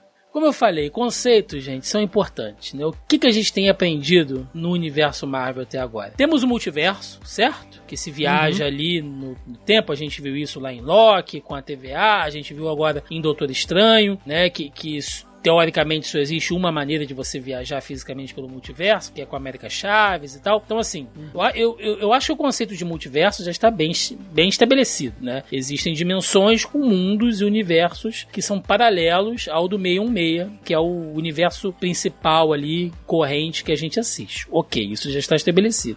Só que dentro de cada universo também existem dimensões, que são o quê? Por exemplo, tem aquela dimensão espelhada lá do Doutor Estranho, né? Que eles conseguem abrir lá com, com aquele visual meio. é, aquele filme lá do Leonardo DiCaprio, a- que os prédios ficam se retorcendo. O Inception. Inception. Isso, é, tem o universo lá do, do Inception com o Doutor Estranho. Temos o plano ancestral, lá onde ah, vão as pessoas que morrem em Wakanda. A gente viu isso no filme do Pantera Negra. Temos aquele aquela di- dimensão lá dos mortos, Marcelo, que a gente viu em Cavaleiro da Lua, faz parte da série também. E agora. Pra quem tá assistindo, não vou dar spoiler, porque a série ainda tá correndo aí no momento em que estamos gravando. Temos a série da Miss Marvel, que também tá trabalhando com uma questão, né, ali de um, de um outro plano, que não é multiverso, gente. É questão dimensional mesmo dentro daquele universo. Ou seja, a gente tem aprendido que deuses, entidades, assim, consideradas deuses divinas, elas habitam planos dentro da nossa existência, né? Os deuses habitam planos, os espíritos, enfim, os guias espirituais, como vocês queiram chamar, para cada cultura. Mas existe ali um planeta, um lugar, que é a cidade onde todos os deuses se unem e eles são chefiados pelo ah, Zeus Showman, né? É, de repente, acho que é uma é um- um- tipo uma liderança é, é, é, como é que se diz? Rotativa, não? Ou Então, será que Zeus ali é o mais poderoso dos, de, dos Ele- deuses, eles né? falam Dos que. Eles deuses, falam. Ele, ele, ele fala alguma coisa dele ser o mais antigo, não sei o que. O que não significa que ele coisa. seja o mais poderoso. Até porque o próprio Zeus fala durante o filme, quando o Thor apresenta o, o plano, né? Pede para que eles ajudem. E aí o, o Zeus fala: Não, mas é, a gente só resolve aquilo que, que, que atende É aos nossos nossos. interesses, que, que, que são dos, dos nossos. Não sei se Mas, Deus assim- tá se Zeus está sabendo, mas a Grécia Antiga terminou faz um tempinho, cara. Então, assim, ele Uhum. não tem os dele há algum tempo também. Ele tá, mas assim, você vê que ele tá meio. Teoricamente, cagando, né? ele é um deus aposentado, né? Se a gente for pensar Está- por esse ponto de vista. É, estabelece ali que ele tem mais uma liderança por popularidade do que uma liderança de fato, né? É. De, de- dele ser uma, é diferente do Odin ser o rei de Asgard, porque ele é realmente o mais poderoso dos, dos guerreiros asgardianos e tal. Sim. Ali é estabelecido mais uma coisa dele, um- uma, uma, uma liderança mais, mais, mais de show-off do que de direito per Sim. si. E aí- e, é meio estabelecido que ele não é tão poderoso assim, que o Thor é até mais forte que ele e tal. E só que é o seguinte, eu acho que nesse aspecto o filme é, é- não é uma surpresa essa postura dos deuses, porque a Marvel já estabeleceu, né? Porque eles precisam estabelecer se existem deuses, por que que tem problemas, por que que os Uhum. deuses se, se são se são onipotentes, por que eles não resolvem tudo, sabe? Uhum, uhum. É, se, se são bons, se ele é, é o paradoxo do, do- da bondade e a onipotência? Sim. Se ele é, se ele é onipotente por, e bom porque existe mal, se ele é onipotente e existe mal, ele não é bom, né? Então, é o paradoxo. É, Aqui estabelece a resposta. Eles não são bons, eles são filhos da puta. É, no, ca- no próprio Cavaleiro da Lua mostra os deuses de uma maneira assim, meio, ah, meio desinteressada assim da humanidade, né? A gente tá aqui É, agora tem só os avatares ver. deles ali só pra assistir e tal, enfim. Mas É, o ponto. o Pantera o ponto- Negra também, É. né? A- o deus Pantera, ele, ele é o deus de Wakanda e Ele mesmo só assim ele não de se mete. Wakanda e acabou, assim. Não, E ele não se o mete macho, muito, né? sabe? É. Ele, dá ele dá o poder pro, pro, pro Pantera Negra e meio que tu se vira aí, entendeu? Eu não vou me meter mais do que isso, não. O único ponto que eu quero chegar é: então está estabelecido que todos os deuses do MCU se conhecem, que eles praticam um, um, um, um bacanal anual, e é isso aí. E existe um. Não, é, porque assim, se alguma história de algum outro personagem com essa pegada de, de deuses, de, de coisas divinas e tal, ficar surpreso, surpreendido, porque, nossa, mas, né, que isso, esses deuses não se comunicam e tal, é mentira, porque já foi mostrado na Marvel que existe um, um clube de deuses. Eles serem filhos da É. puta e estarem cagando pra humanidade ou pros seus seguidores, beleza, até porque isso faz parte do plot do filme. Isso é a motivação do, do vilão. Não estou contestando isso aqui. Mas é isso, né, gente? Todas essas dimensões, então, que eu citei como exemplo aqui, que foram trabalhadas de maneira individual no MCU, estão lá, assim, o- os deuses de Wakanda vão pro bacanal anual lá dos Zeus, sabe? Os deuses egípcios estão lá na festinha de fim de ano, lá no Amigo Oculto, lá da, da, da cidade da Onipresença. né? Então, assim, os deuses são chacotas, é, é isso. O MCU, quando for tratar dessa, dessa, dessa questão, é isso. Porque, senão, tem outra quebra de conceito foda aí, cara. Porque, por mais que os deuses sejam escrotos, ainda são deuses. E nós temos personagens com essa mitologia mística divina, Marcelo.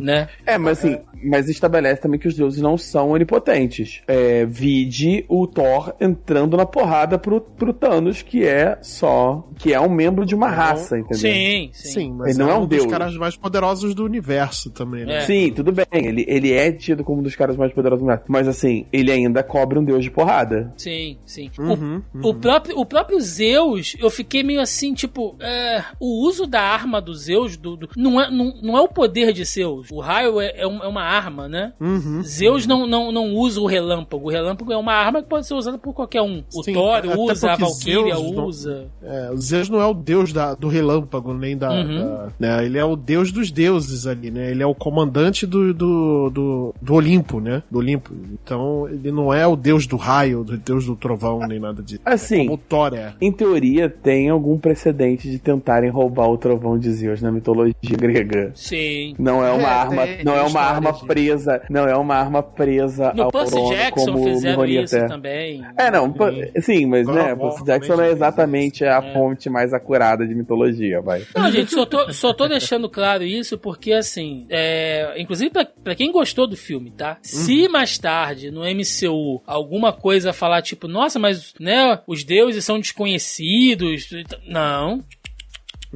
Aqui, ó. O filme que vocês gostaram mostrou que todos os deuses se conhecem, todo mundo tá numa sacanagem, tem ali a, a orgia do ano, ninguém é de ninguém. Então, assim, vamos levar em consideração que isso é canônico pro MCU a partir de agora. Aquela cidade da, da onipresença, lá da, da onipotência, ela é canônica pro, pro MCU. Ponto. Tá, está, está estabelecido, né? Então, é, acho que isso tem que ficar bastante claro. E, gente, o plot do filme é simples, né? É o Gore indo em busca de, de, de fazer o seu, o seu plano, que é matar os deuses. Porque, vamos lá, vamos lembrar da ceninha inicial de origem dele, né?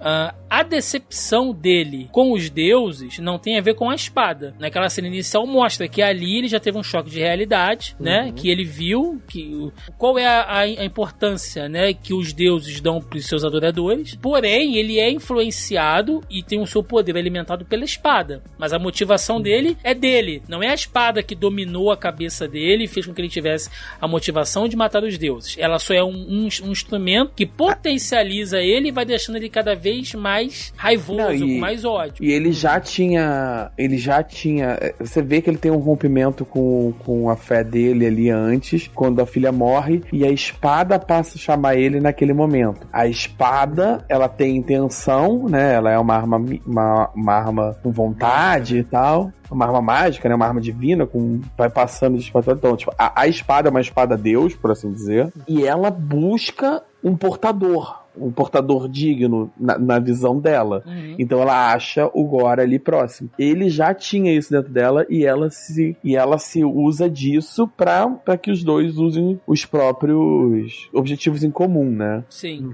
Mas ele já tinha esse ressentimento ali. E E, a- quando ele termina de romper, né, naquela cena que ele vai ser morto pelo Deus, que é aí que a espada vem pra ele. Sim. E aí eu deixo uma pergunta aqui, porque eu achei que a história não teve o comprometimento de explicar isso. Eu, eu, sinceramente, gente, não entendi, porque eu não vi isso ser explicado no filme.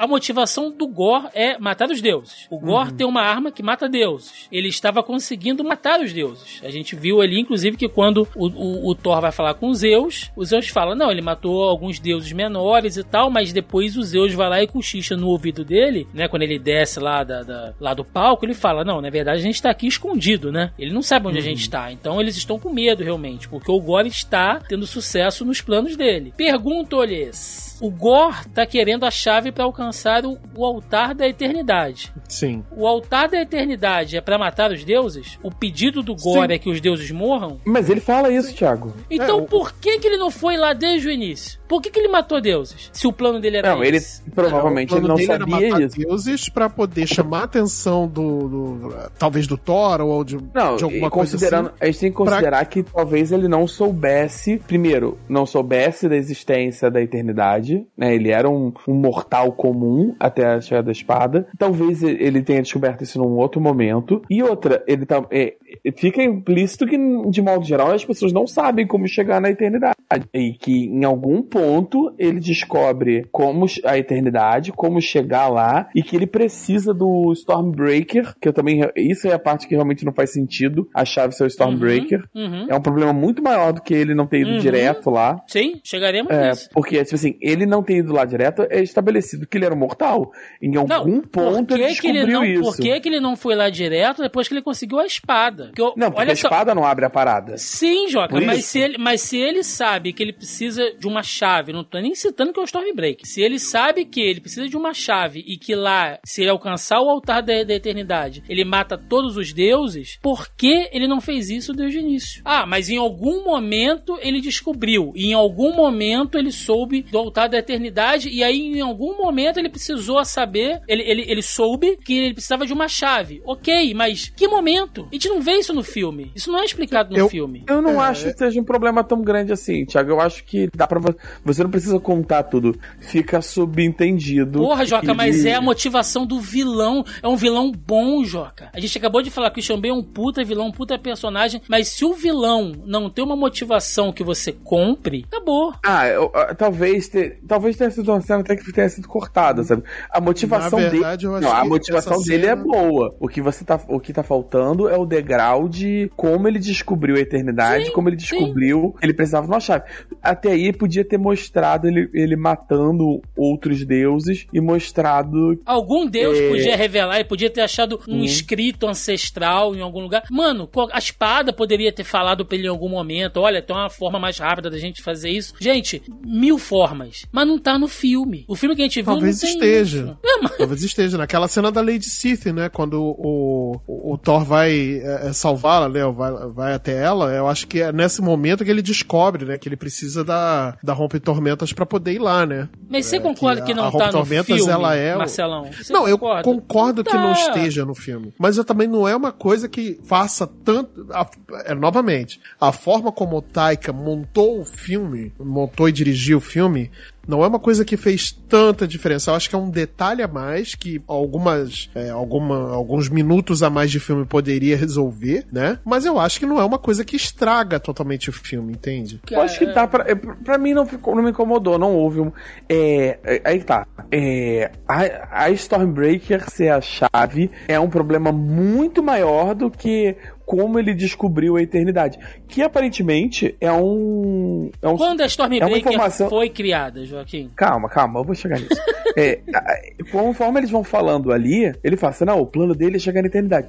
Tipo, todo mundo, menos a Jane Foster e o Korg, ah, eternidade, eternidade. Tipo assim, aparentemente é uma informação muito comum pra eles que não é pra gente público, né? Uhum. E, assim, o filme estabelece isso sem um diálogo explanatório, que é uma informação comum. A Que a reação lenda da, da, da eternidade ela é conhecida ali é, do- criaturas. dos deuses, sim. né? Tipo, um deus. E não, e eles ainda param, ah, não sei o que, tal, explicam. Eles até explicam muita coisa. É, eu acho que assim, essa infor- como ele teria acesso à informação, considerando que ele é um caçador de deuses e, e é dito que ele tá há um tempo matando deuses, assim, que ele mostra ali os Guardiões da Galáxia, que ele matou Deus pra caralho. Uhum. Ah, mostra Sim. ali que ele matou um monte, um Sim. monte. Então, assim, algum, al- alguém deu com a língua nos dentes, entendeu? Eu acho que essa informação, ele ter esse acesso não é um problema. Agora, a Stormbreaker ser a chave pra uma parada muito anciã, talvez, sei lá, tipo, o primeiro dos deuses, e é uma parada que foi criada semana passada. É, mas eu acho que não é a Stormbreaker em si, mas e sim a Bifrost, né? Que é a, a, a passagem dos mundos, né? A Bifrost é o, o- a chave dos Sim, mundos, né? sim. Que conecta os mundos. Eu pensei, eu Então- pensei exatamente isso. O, o, o Gore precisa da ponte do, ar- do arco-íris pra chegar até a eternidade, certo? Sim, exatamente. Sim. E, a- e hoje a chave da, da, da, da Bifrost é a Rompe Tormentas, né? Porque ela não tem mais. Não, não existe mais a Rasgard, né? E nem o. O, O espada né? lá do, do Heimdall pra poder abrir, né? A passagem do. do da Bifrost, né? Hoje é tudo com Thor. Pois é, então. Assim, gente, eu, eu, eu, eu, sinceramente, eu não. Eu, eu entendo o que vocês estão falando, de que o filme não tem essa pretensão de contar e tal, mas eu não consigo abrir mão, porque eu, eu, eu acho que na questão isso atrapalha. O Joca falou, não, mas isso não é a motivação dele. Ok, mas não explica assim. Se, se, se eu tô vendo Harry Potter e eu não sei que o Voldemort explicou que, o- que, o, que o Voldemort, enquanto era um estudante de Hogwarts, estudou as magias negras e que lá ele descobriu que eram as Horcrux e ele criou as Horcrux. e tal. Se a gente não sabe disso, quando chega no final do livro, você pensa assim, tá, mas o que que é isso? Quando ele fez isso? Como é que ele descobriu que isso existia? Se a gente tá vendo Star Wars e você não sabe que o Darth Vader foi corrompido pelo, lago pelo lado negro em algum momento e que isso mudou ele, que ele deixou de ser Anakin Skywalker, Eu acho ele foi que Star seduzido Wars é pelo um lado péssimo negro. exemplo, porque eu queria saber menos sobre a motivação do Não. Palpatine, aquela merda. Tudo bem, é uma merda, mas tá lá, Jó. Vocês entendem o ponto onde eu quero chegar? Se você não Claro, sabe Eu acho justo. Sim, sim, sim. como o vilão eu acho chegou justo, ali, mas me incomoda Tá bom, menos. É, então, cara, de novo, assim, é, é, é muita vontade de contar piada e menos vontade de contar história. As piadas, nesse ponto, beleza, sabe? Eu- achei até que, numericamente, teve menos piada que no Ragnarok. Até porque É, ele é. trabalha com tons mais sombrios ali. Talvez, gente, talvez as piadas. Olha o que eu vou falar aqui. Talvez as piadas até ajudem esse filme um pouco, porque ajuda a quebrar um pouco dos temas que a gente tá trabalhando ali, né, cara? Gente perdendo filho, a mulher tá com câncer, Sabe? assim, o bagulho eu, eu, entendo, eu, mas. eu sou uma pessoa soturna. Porra. Eu, eu entendo que eu sou mas uma pessoa quando a soturna. piada sentei sobre- atrapalha, a, história é foda, Jó. Eu gostaria de ver um, que, que o filme se debruçasse um pouco mais sobre esse processo de, de- dos dois, de- da, da- do rompimento entre esses dois personagens, aceitando a própria mortalidade, né?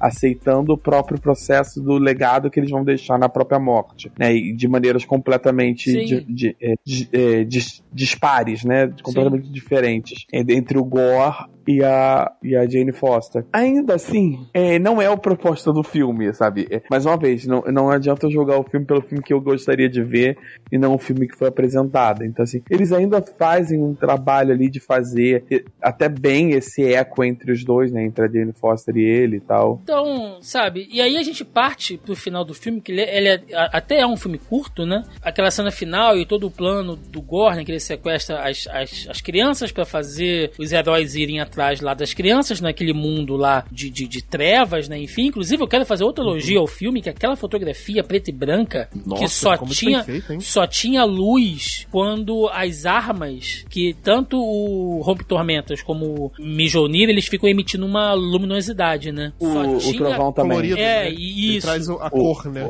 A gente só tem a cor quando as armas mágicas iluminam. Isso é muito. Nossa, Sim, ficou sim. foda, ficou lindo. Ficou legal. ficou Bonito, legal. bonito Até aquela, até aquela cena da, Ficou. da Jenny Foster, né? Que ela vai procurando é, respostas ali, né? Procurando Sim. pistas. Sim. Ela ilumina, né, a Mjolnir, né, pra poder ver, né, direito Sim. e tudo mais. E aí você vê que quando a luz passa por ela, isso aí é um trabalho fantástico, Sim. não só de fotografia, mas também de efeitos, né? De colorimetria, na verdade. Isso aí, porra, Sim. máscara perfeita feita ali no, no Premiere, hein? Olha aí, tá de parabéns. Não, Mas, lindo, uh, lindíssimo. Ma- Mas ficou muito bem feito, né? Que Sim. você só vê cor quando a luz passa por ela ou quando ela É tá, muito foda. né, é, refletindo em alguma Eles, coisa. Acho eles falam isso, legal. inclusive, né, Marcelo, no filme, que é um lugar que é tão sombrio que as cores fogem. Então as Exato. armas, como são mágicas, elas trazem um pouquinho de cor, né? Nossa, Sim. maneiro, parabéns. Não, e só pra, só pra deixar também, o, o olho do Gore também tem cor. Sim. Ah, é vermelho, aquele. É, fica aquele- vermelho. É, con- conforme ele vai. Conforme, Alaranjado, né? É aquele olho, olho de come- Sif. É olho de Sif. Isso. É, ele começa, ele começa sem cor ou clarinho.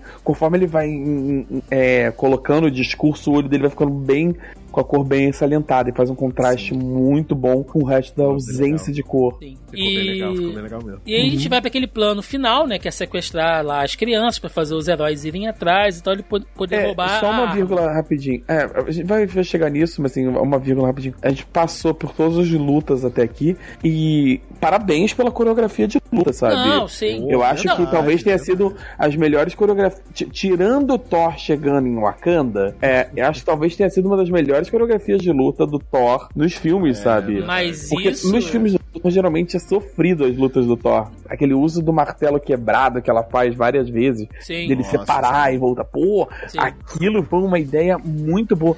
E, é- e é uma parada muito boa de que ela não consertou o martelo. Ele tá quebrado. Sim. Sim, sim. Só Não tá foi junto de- por causa de magia mesmo, Sim. né? Não, É, só não tá junto foi por causa des- dela. O martelo É, tá junto por não causa foi dela. desfeito. né? Não foi des... o, ah, o que ele foi feito no filme anterior não foi desfeito. Apesar de desfazer muita coisa, como eu já reclamei no início do podcast, isso ele manteve. Eu achei, É. eu achei uma escolha muito interessante de você deixar as cicatrizes Sim. do roteiro, sabe? Aham. Eu gostaria que ele fizesse com mais frequência, inclusive. Mas Mas. É, mas não é a intenção do Taika, né? Não. É, esse- é, o que é pode ser um problema, o que pode ser uma boa coisa também, né? Em, momento, em, em momentos é bom e em outros momentos não tão legal assim, né?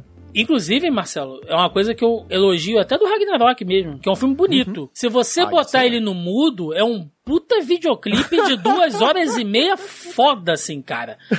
É um filmaço, no mudo. Filmaço, sem, sem legenda. É um, bota um, um- só rock anos 80, anos 90, assim, que combina, né, com a temática do filme. Aliás, né? Né? É, e ne- nesse filme Trilha só, sonora a gente não pode reclamar, né? É. Nem do Ragnarok, nem do. Sim. Nem desse Amor e Trovão. Ainda mais pra quem olha, curte Guns, tá aí. Nossa, parabéns. Pepita de ouro. É. Não, pra quem curte trash metal dos anos 80, cara. Sim. Cara, é. Trash metal não, né? Mas um, um, Ah, um a- até hard o- rock, né, dos anos 80 ali é. Até porra, o cheio. visual do filme, ele, cara, o fi- aqueles planetas alienígenas e tal, a roupa ali, é, muito, é muito hard rock anos, É, anos tipo, 80, É sabe? muito Twisted Sisters, né, cara? Sim. Coisa É. bem assim, Eu acho muito legal isso. Um glam rock, né? Pá, Isso, isso. Eu acho isso muito maneiro. power metal, ele- uma parada. É, eu acho legal como o Taika consegue trabalhar bem o visual dentro da, de coisas que a gente tem muita familiaridade, né? A gente, pelo menos assim, é, nós da nossa idade, né? Assim, então, a, a nossa, no- nossa patotinha da nossa idade, né?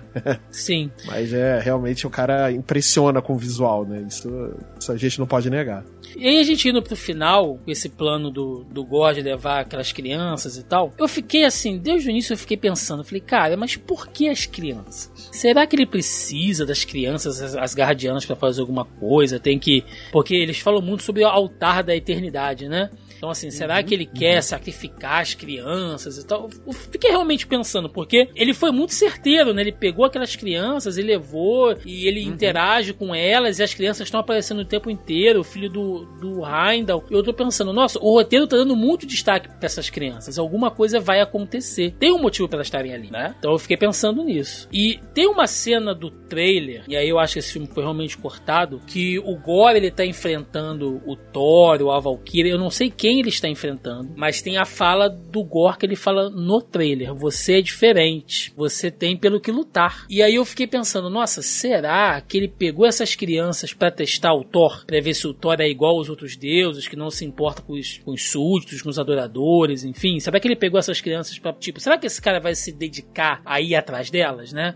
Vou testar esse deus aqui pra ver se ele é um deus diferente. E eu fiquei pensando nisso. Mas no filme não tem essa cena. Não tem essa fala no filme. E eu fiquei, porra, cara, mas por que, que essas crianças estão ali então, cara? Se era só pra pegar o martelo, o, o rompe tormentas, o Gore poderia ter feito isso de qualquer outra maneira em muitas outras oportunidades. Inclusive quando o Thor tava com os guardiões ainda. Despreparado, sabe? Desavisado, ele poderia ter feito aquilo. Já que tá subentendido que a gente não sabe em que momento ele fica sabendo sobre aquilo ali e os planos dele, a gente já chegou ao consenso de que não é a ideia mesmo da história contar porra nenhuma disso. E aí quando chega no final que tem a cena das crianças, filhas lá do, do, do lá do trovão, cara, eu pensei, porra, tudo isso, toda a temática, toda a ideia de pegar as crianças, todo o plot foi pra construir essa cena final. De botar as crianças super poderosas, super choque, pegar aquele time de futebol mirim ali de super choque pra enfrentar os bichos de sombra, porque ia dar uma puta cena slow motion, massa velho de criança elétrica, tocando Guns N' Roses. Nossa, mas a cena Eu- é maneiríssima e tal, eu, beleza. eu não pensei, eu não vi isso dessa maneira, não mas eu, faz eu não, eu não, eu não consigo. sentido esta porra desse caralho, dessas crianças estarem ali.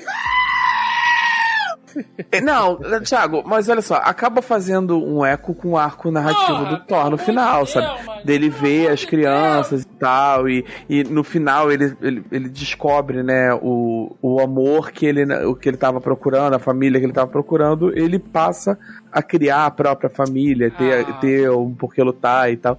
E ele ter essa aproximação de que ser o herói das crianças, é porque ele tá meio reticente em ser um herói, sabe? Ele tá mais, mais o guerreiro. Tenha ali, entendeu? Eu, eu, conf- eu eu concordo que não é muito bem trabalhado. Mas, por mais que eu esteja tentando dizer isso, eu tô inclinado a concordar com o Thiago, que, a- que tudo isso foi pra fazer a cena maneira massa velho das crianças elétricas. Não, foi, mas de certa forma, parte do plano do Gore pra atrair o Thor tinha que ter algum motivo, né? Ele não ia atrair só o Thor, porque era. é, se fosse só pra pegar a Rompe Tormentas, e, e ele E- poderia ter- atacar o Thor diretamente, mas ele precisava que o Thor tivesse sozinho, talvez não tivesse com outros Asgardianos, né? E tudo mais. Então ele criou todo esse É, não, ele plano que- pra poder. é, é, é, Ah, não, as crianças. como o Isca, né? Não, é que ele queria lutar com o Thor lá naquela dimensão sombria onde ele é mais Exato. forte. Exatamente. Assim, então, talvez ele- usou é- toda essa armadilha aí, né? É, ele usa uma armadilha e tal. E vamos ser sinceros, ah, qual. É, é, tipo assim, pro roteiro funcionar, tem que obrigar o Thor a ir lá. Por que, que ele iria na armadilha? O Thor não ia sentar e ficar esperando, sabe? Se- Ele é, teria que motivar. Uma motivação, né? Você precisava motivar. Quais eram as outras iscas que ele podia pegar dentro do roteiro ali? Que pessoa, A Jane, a é A, a a Valkyrie e a Jane. E eu te garanto que se fosse a Valkyrie ou a Jane, a gente tava. A gente ia ter nesse momento tochas e, e, e forcados contra o Taika Waititi por, por mais uma vez. Colocar É, o- The o Dancer in Distress, né? A, a dama, donzela é, perigo. é, e a gente exato. tem um e a gente tem um filme que basicamente duas mulheres muito fodonas, Sim. maneira, sem um discursinho, sabe? Elas não não tá, não precisa fazer um discurso power, é. Elas são fodonas, os personagens são fodões e tal. Sabe? Não precisa fazer aquela cena terrível que tem no Ultimato. Mas eu acho que nem, Joca, nem precisava disso. Eu acho que se o Thor fica sabendo do, do, do que aconteceu, até porque o próprio Gore decepou o braço da, da, da Sif, né? Então, todos os deuses, né? Todas aquelas divindades ali vão estar ameaçadas. Enquanto o Gore viver, os deuses e as pessoas, enfim, vão estar ameaçadas de alguma maneira. O Thor, como o herói do amor e da justiça, que é o Thor do Taika Waititi, do, do poder do coração, Kingdom Hearts, ele ele iria atrás do Gore de qualquer jeito. Não lá, Mas não- né? Ele, ele, ele não sabia, lá na mas- dimensão sombria, né? É, onde ele sabe, ele fala, ele fala que ele que é uma armadilha, ele sabe que é uma armadilha e que ele, mas ele não tem outra opção por causa das crianças. Mas você acha que E se não também ele não as tinha crianças, ele como falasse, ah, eu não vou então. Eu vou deixar ele acessar a dimensão sombria. Não, mas ele acessa a dimensão sombria de qualquer forma. Isso aí não é questão do, do Thor deixar ou, deixar, ou não deixar. Então, Marcelo, é isso que eu tô falando. Mas ele a cena precisava que o Thor fosse lá. Eu sei, meu consagrado. Eu sei, mas é isso que eu tô. Eu não tô dizendo da motivação, eu tô falando da questão de, de, de meta-roteiro. A gente entende que o roteiro torceu pra fazer aquela cena. É tipo o paradoxo do Indiana Jones, manja? Que se o Indiana Jones estivesse no filme ou não, o negócio teoricamente chegaria no, no mesmo ponto, logicamente com esse é que eu tô falando aqui de uma maneira, né, salvo das devidas proporções. Mas foi isso, porque no final, tendo as crianças ou não, o Gore acessou o altar da da eternidade. O que fez o, o Gore mudar de ideia foi o discurso coach motivacional do Thor. Não foi as crianças. Então, as crianças só estavam ali dentro do roteiro, não pelas motivações dos personagens, mas na questão de meta-roteiro, pra fazer aquilo ali. É como se o Taika tivesse pensado e falado, cara, e se eu fizer uma cena assim? Porra, vai ser foda. Então eu vou ter que construir um roteiro pra ele ser igual àquela maneira. Ah, Thiago, mas aí você tá pegando pelo em ovo. Não, beleza. Ah, Mas que é canalice, é canalice, cara. Entendeu? Mark, você tá procurando pelo em ovo, você tá. Porque eu já tô puto, entendeu? Tipo, o cara pegou, não teve motivação, não teve explicação de nada, meteu criança ali pra fazer a cena bacana,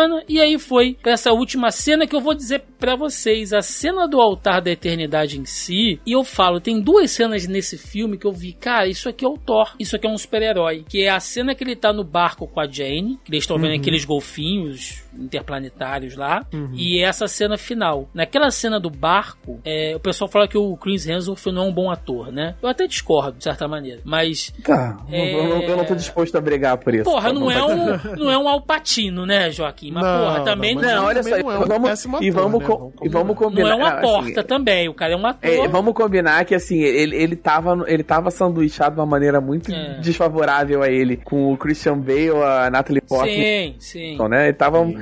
Então, assim, ele ficou mal sanduichado ali naquela situação. E, a- e aí, Mas naquela. pega outros filmes É. do, do, Christian- do, do Chris Hemsworth, você vê que ele, ele é um bom ator, ele não é péssimo assim, é uma porta. Eu- Nossa, É melhor. fora. É melhor que o Momoa. E olha o que eu tô dizendo aqui. Olha aí. Ué, Eu, Olha, te- gente, eu, vou- sou eu- eu- honesto. Eu, vou, Tia- Eu eu, sou um eu vou conceder honesto. essa vitória pra você pela dor que você se auto-infligiu pra poder Eu vencer. sou um cara, eu sou um cara honesto, pra, pra provar pra vocês a minha honestidade aqui. E aí, Marcelo, teve essas duas cenas, Uhum. nessa do barco, ali eu vi o Thor, que eu acho que condiz com o Thor do final do Ultimato. Que Uhum. ele confessa pra Jane, porra, eu perdi tudo, eu perdi você, eu, eu, Uhum. eu me entreguei pra uma parada errada, sabe? Ele tava ali falando, se a gente for fazer uma analogia, sabe? É tipo o cara que saiu, sei lá, de uma dependência química, de um vício, Uhum. ou de uma depressão profunda, e tá, assim, é, é tendo pelo que lutar de novo, sabe? Sim. Então- Sim, sim, ele tá buscando, né, alguma Sim, coisa pelo que lutar. Sim, né? e aí eu pensei, Taika Waititi, filho da puta, você sabe fazer, mano. Você sabe fazer, você tá fazendo aqui, cara. Sabe. Pra que, que você tá Você enfiando sabe. essa cabra no meu cu há, du- há quase uma hora pra chegar aqui e fazer uma cena maneira? Você sabe fazer, mano. Você entendeu o personagem. Por que, que você, por que Thiago, que você faz promete isso? uma coisa? Hã? Você vai meter o grito da cabra de moral do espaço ao longo do programa? Pra irritar, pra mostrar como é que isso é irritante. Olha achei assim, irritante, eu adorei. Eu, vou- eu adorei aquela cabra, mas é. Não, é, cara, é. Vocês enfim. entendem o que eu quero É, dizer? não, é, ali eu- eu, eu um o que você- heróico, mano. O cara, Cara, o não, e outra, personagem tá ele- vivo ali, bicho. Ele tem. é, ainda tem piada ali, mas você tem um Thor muito mais próximo do que ele é de modo geral, consistentemente ao longo dos outros filmes da MCU. Por mais Sim. que ele esteja ali carregado ali do- do- desse drama de perder e continuar e tal. E, e depois ele. Assim, na real, desde que ele chega em Asgard, né? Depois daquela ceninha que ele tenta voar e cai, ele tenta usar o Bi- Bifrost e cai. Depois que ele vai lá para pro dos deuses e tal, que ele tá motivado ali, você tem um Thor muito mais consistente com o que ele era nos outros filmes, do que você tem no Ragnarok no Ultimato, Sim. sabe? Então você tem aquele Thor ma- mais consistente e o filme se prossegue. E é por isso que eu não detesto esse filme, que eu tô ainda defendendo um monte de coisa. Porque se ele fosse a primeira metade, que é o Thor do Ragnarok, que é aquela porcaria sem nexo e sem profundidade nenhuma, eu estaria reclamando, porque é, é só uma esquete de piada Sim. sabe? E E, a- ali não, a gente tem um personagem com motivação, com profundidade, e tem as duas paradas. Você tem tanto a motivação do Thor a motivação da Jane, e, e, e ela querendo se reaproximar dele, sabe, mesmo sabendo que ela tá com os dias contados, ele querendo se aproximar dela, Sim. sabendo disso também e tal. Ele quer, ele não quer perder ela de novo, sabe? E aí a gente vai pra cena final, que de novo é o Thor. Não é o Thor do Taika Waititi ali. Não é o Thor que ele apresentou pra gente o filme inteiro. Naquele final, pra mim, de novo, é o Thor que se conecta com o Thor da cena do barco. Que ele vira pro, pro Gore que já tinha. que Quando destrói a espada, ali é só o Gore. É só o Gore com toda a dor dele, né? Com todo o luto dele, mas ele não tá sendo manipulado, ele não tá sendo influenciado por um artefato, certo? Então ele consegue ver as coisas um pouco mais, mais é, claramente, né? Ser uma Ele já influência per- externa. e tem outra, né? Ele já perdeu, ele já morreu. Sim, sim, ele já ele sabe que ele vai morrer e tal. Então é o momento de redenção do vilão e tal, beleza. Isso faz parte de qualquer filme, não se discute isso. Mas naquele momento ali, quando o Thor fala pra ele, tipo, cara, é, é- a vida não é só isso e tem que, sabe, tem que saber também outras coisas pra se dedicar e isso vai. Eu vou te dar as costas porque a decisão é sua, sabe? Tipo, é, é isso pra mim é o Thor guerreiro, porque todo guerreiro tem que saber a hora que você vai abaixar a espada também, mano. Não, Senão também- você vira, vamos- senão você vira só um bárbaro berserker maluco e não o herói. Resolve ali. na violência. Né? Exato, então ali é o Thor heróico de novo, Cara, sabe? e é uma continuação, Thiago. É, é o Thor que aprendeu lá do, com a luta com o Thanos, Sim. sabe? Que ele aprendeu. a- a- é o Thor do, que aprendeu com o Bring Me Thanos. E é o Thor também que perdeu tudo e aprendeu assim: que tem coisas que tem que dar valor. Ele, ah, faz o que. Se, é, se, for, se for pra morrer aqui, tudo bem, sabe? Faz o que você tem que fazer, porque eu tenho coisas mais importantes. Eu tenho pelo que lutar. E, ele, Sim. e no caso, ele tava lutando pela Jane. É, e ele aprende também, acho que muito ali no final, com o sacrifício da Jane, né? Sim. Porque ele fala antes de encontrar, o- de ter um encontro final com o Gore, né? Ele vai tá lá no hospital e tudo mais. Ele pede pra ela não levantar mais o, o martelo porque aquilo vai ali morrer. tá matando ela. É. Você vai morrer se você levantar Sim. isso aí. E ela vai lá e ele depois fala, né? É uma escolha sua. Ele não, ele não impõe nada a ela, né? O que eu acho legal, eu acho bacana Sim, isso. é, você É tem a não escolha. impõe, né? É. nos- ele não. Você, você sabe que ele não quer. Ele, você sabe que ele não quer.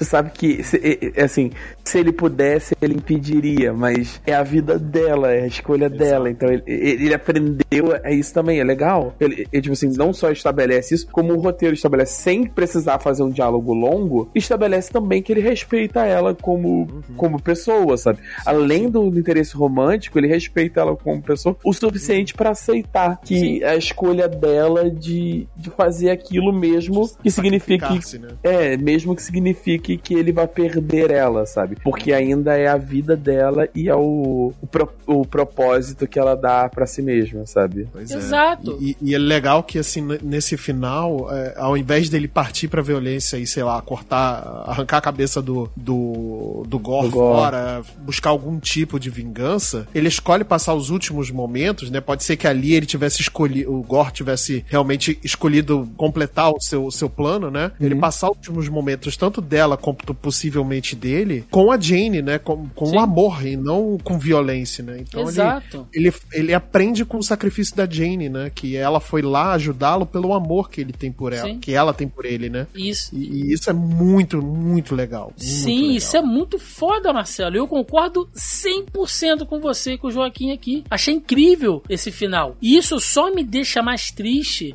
porque isso só prova que o filme não precisava ser um negócio idiota, imbecil até esse momento, e mostra que, um, o Taika Waititi sabe fazer. Ele não fez de putaria, ele, fez, ele não fez pra irritar. E você pode trabalhar Cara, e filme essa- com um Thor numa pegada heróica, um pouco de drama, um pouco de peso, ainda com uma piadinha ou outra, mas que dá pra fazer, velho. Dá pra fazer o filme maneiro. Você não precisa fazer esse humor pastelão pra ser super desconstruído com coisas que você deteriora no, no roteiro em prol da piada, porque no final você faz. Você faz, mano, sabe? Esse filme poderia ter 15 minutos. Mostra a cena da Jane Foster virando a Thor, cena do barco, cena final. Entendi o filme inteiro. É o Thor heróico. Fez a redenção, fez a redenção, se encontrou de novo, achou o amor, achou uma motivação, tem um sacrifício, redenção do vilão, salva geral, acabou o filme. 15 minutos. 15 minutos esse filme. Poderia ter. E a- além da cena do espacate, não podemos deixar. Ah, de pelo amor de essa- Ah, não, pelo amor de Deus. É... Vamos falar das cenas pós-créditos pra gente ler os comentários rapidinho aqui, que ainda tem muita coisa Vamos aqui lá, galera vamos lá. comentando. Cenas pós-créditos. Tem a cena do Zeus invocando Hércules, ali pra fazer a Sim. vingança contra o Thor. E Eu berrei, porque eu conheço o ator que vai fazer o, o, o Hércules agora, né? E aliás, o Hércules é um personagem super importante nos quadrinhos, Sim, né? e inclusive. o Hércules tem uma pegada de comédia nele. É, e É, o- não, eu, eu tava ah, tentando explicar pra, pra pessoas que foram no cinema comigo Aham. é, o que. Qual era. Ah, mas o, o Hércules, aqui, não, ele tem. Ele é um, no quadrinho ele não é um vilão, ele é um super-herói, isso aqui. Só que ele é um super-herói meio playboy. Sim. Ele vive, ele bebe, ele faz merda tal, ele, é. ele, ele também. é mulherengo. E trouxeram um ator de comédia pra isso, cara, que é o Brett Goldstein, que ele é o Roy Kent do Ted Lasso. Pra quem não viu Ted Lasso, Ah, cacete! só veja. Roy Kent, Roy Kent. cara, Caralho, eu não reconheci. É ele, cara. Caralho, ele, nossa, eu- ele é maravilhoso. Caraca, Ele é foda, ele é o Nossa. melhor personagem do, do- Eu da só quero série, que- disparado. Eu só quero que ele faça o Roy Kent gigante de- e com sotaque grego. É só o que eu preciso. é só. É, É só- não, precisa, não, né? não precisa mais nada. É só isso. Ma- Maravilhoso. Então, querido ouvinte, se você não conhece Ted Lasso, pare, não pare, termine de ouvir o nosso episódio, vá lá na Apple TV e assista Ted Lasso, cara, que é uma série incrível. Acho que é uma das melhores comédias atuais é, da- de serial, assim, que existe, cara. E esse ator, ele é fantástico, Brett Goldstein, cara. Ele ganhou o Globo de Ouro recentemente por Ted Lasso, né, e tudo mais. Então, ele é fantástico e ele vai ser o Hércules e eu e minha esposa berramos no cinema. É, motivos que- parecidos barra diferentes, né, no momento. É, queria ela- dizer que Porque realmente ele, é foda. ele tá. Ele, ele tá com CG ali, porque ele não é grande daquele Tá. jeito nem. Ah, é, Nem não, pouco. tá. Não, aquilo ali é CG, com certeza. E tá com o visual do Hércules, dos, dos quadrinhos e Tá, tal. É. tá. Bem, bem cabeludo. Bem Sim. cabeludo. Olha, vou ser sinceraço aqui pra vocês. Eu fiquei feliz e fiquei triste. Fiquei feliz porque é a possibilidade do Hércules entrar no MCU, né? Que, é, que inclusive faz parte das formações lá dos Vingadores, enfim. Então ele, ele é um super-herói importante. ele tem- é, ele inclusive tem participação bem importante ali no, naquele arco do Guerra Civil, né? Sim, inclusive. sim, sim, sim. Então, E agora a gente. E, Thiago, agora a gente vai ter o, o Thor e a She-Hulk ao mesmo tempo na. o Hércules na é She-Hulk, então a gente É, sabe, o Hércules. a gente É, sabe o que pode acontecer, né? Então, assim, Ou o Wolverine, né? Ou Mas Wolverine. aí, mas aí eu lembro o seguinte: se o próximo Thor com o Hércules tiver o Taika Waititi, ele não vai me enganar não. Ele não vai me enganar de novo não. Não vai. Não- Ele me enganou com o Planeta Hulk. Ele me enganou com o Surtur. Ele não vai me enganar com o Hércules. Eu tenho certeza, certeza Ah, que o Hércules ser gente- bobalhão é, Não. é- tá dentro do personagem. não vai ter Hércules. Vai chegar o próximo filme do Thor. O Hércules vai aparecer. Se for do Taika Waititi. Escreve o que eu tô te falando aqui, Joaquim Ramos. Vai ter o próximo filme do Thor. Se for do Taika Waititi. O Hércules vai aparecer. Vai ter a grande expectativa de uma luta. O Hércules tem duas opções. Ou ele vai do nada falar assim: Ai, Thor, quer saber? Vamos ser amigos, não vamos lutar não. Eu só fingi que eu ia vir aqui porque o meu pai tava. me- breja, né? meu pai. Não, meu pai tava me prendendo muito em casa. E aí eu, eu queria sair pra fazer alguma coisa. E aí eu vou fazer isso. E não vai ter luta porra nenhuma. Ou o Hércules vai morrer com uma piada escrota. Vai cair um bagulho na cabeça dele. Vai, vai ter um negócio assim e ele vai morrer. Porque quebrar expectativa com piadas é muito Taika Waititi, sabe? É muito fazer isso. É muita cara. Isso é super genial. É muito inteligente dele fazer isso. Então, eu não tô comprando Hércules porra nenhuma no MCU. A não ser que o outro cara pegue. Porque se for o Taika Waititi, não vai ter Thor, não vai ter Hércules porra nenhuma. Nossa, E... o Thiago tá muito amargo, tá muito amargo, E Thiago. sobre a Jane eu tô. Sobre a Jane Foster, é, fico feliz porque o filme, como a gente falou no início do podcast, dá a entender de que Thor retornará, o que pode ser a Jane Foster. E, ela, e ela chegou ao Valhalla, né? Ela morre em batalha, então ela chega ao Valhalla. E eu vi algumas pessoas dizendo que ela se transformou em um deus e tal. Não, gente. Guerreiros que morrem com, com esse tipo de honraria, é concedido a eles pelos deuses é, asgardianos, né, esta honra, essa possibilidade de ir para, para, para o Valhalla. Valhalla. É, Não no quer quadrinho, dizer né? Necessariamente três... que ela virou um deus. É, Exato. no quadrinho, os três guerreiros, a, a premissa é mais ou menos essa. Eram três grandes guerreiros, Sim. sim, whatever, que morrem em batalha de maneira honrada e vão pra Asgard e se tornam lá Asgardianos. Sim. É meio que essa a premissa deles no, no quadrinho. Não que seja aplicável aqui, entendeu? Bom, É, eu acho que aqui é mais aplicado mais a, a mitologia é, nórdica, né, do que o do a- essa parada dos quadrinhos, né? é. sim. Porque e, e a batalha dela não foi nem contra o Gore, né? Foi contra o câncer. E isso que, é, que dá um peso mais ainda dela chegar no Valhalla. Mesmo que ela não volte, né, Marcelo? Deu um final foda Uhum. pra personagem. Nossa, eu, eu gostei bastante, assim. Eu, eu agora eu não tinha pensado nesse laço. agora- Nesse, quando você falou agora da, ela morre em batalha, mas a batalha dela é contra o câncer, achei, porra, ficou bem melhor a cena, É. inclusive. Ou seja, ela, ela, ve- ela vence, né? Se ela, se ela Sim. chegar ao Valhalla, ela venceu, ela mereceu. Então, Sim. de novo, né, cara? E, porra, cara- Jane Foster brilhou nesse filme demais. É bom. né? Sim. E, cara, eu acho que é a primeira vez em muito tempo que eu não vejo cenas pós-créditos tão boas quanto eu vi essa no, no Thor é, Amor e Trovão. É, porque todas as outras eram bem qualquer coisa, né? É, É a é. Nessa fase 4 a primeira cena pós-crédito termina e o cacete. É, é- cara, é um gancho pro Sai. próximo filme que você que deixa assim, Sai. caralho, eu quero ver isso aqui. Cara, é Sabe? Pois é, pois é. mulher de malandro mesmo, bicho. Gosta de Tá, apanhar. tá vendo, Thiago, como o filme é bom? Vocês você gostam que é amargo, de apanhar, Thiago. Você mulher que não de gosta de malandro. comédia. Não. É... Vamos ler os comentários aqui da galera antes de a gente ir para as considerações finais? Gente, Vamos. se você tá ouvindo esse podcast e ainda não faz parte do nosso grupelho, saiba que temos um grupo do Zoneando Podcast no Facebook. O link tá na postagem principal aqui desse programa, na postagem original, lá no zonae.com.br. Ou você digita aí na barra de busca do Facebook Zoneando Podcast, que você acha o nosso grupelho também, onde a gente joga lá o tópico da pré-pauta pra galera fazer perguntinhas, comentários e piadocas, né? Então, temos aqui, olha, eu coloquei aqui pra galera aqui, podcast da semana, logicamente, Tora Amor e Trovão. E temos alguns comentários que, inclusive, tá rolando agora. Enquanto eu tô lendo aqui, a galera tá comentando, então não vai dar pra responder todo mundo, tá, gente? Então, vamos lá. É, nosso querido John Lennon, não vi ainda, mas se for na Cyber do 3, eu vou adorar. é, cara, agredir mesmo, né? Só. Velho, é o que. Eu acho que nisso a gente concorda. Quem não gostou do Ragnarok não vai gostar desse filme. E quem gostou do Ragnarok vai curtir. Eu acho que isso é. É, nem Não, sempre. mas aí né? nem sempre, por exemplo, eu Mas- odiei o Ragnarok. É um bom Era é geral. E eu tô. E eu achei esse filme ok, sabe? N- não é um. Eu acho que ele é um filme que vai ficar meio morno, assim. Não vai ficar aquele. Ah, o primeiro filme que você lembra quando pensa no MCU vai ficar um, aquele, um filme ok, sabe? Mas a gente também conseguiu falar muita coisa positiva sobre o filme, Thiago. Sim. Até você. Sim, incrível. Pra mostrar como eu sou honesto. Não sou um hater É, safado. é diferente do Thor Ragnarok, que a gente realmente ficou duas horas e meia berrando. É, é porque agora eu estou. É, Medicado, né? É, tô medicado. É, nosso querido Everton Chagas. Nem vou assistir. Esperar sair no streaming porque eu tenho meus problemas com os filmes do Thor. Cara, daqui a pouco já chega, né, gente? Os filmes têm chego tão rápido. Daqui a pouquinho É tá no verdade. É. Talvez em 45 dias, né? Você vê que o, o Doutor Estranho já tá, né, na Disney Plus. Sim. Ele chegou acho que uns 45, 50 dias depois que estreou no, no cinema. Foi bem rápido mesmo. Eles estão pegando a, a fórmula do, do, da HBO, né? Pra poder lançar Sim. os filmes da Warner, né? Direto no streaming depois.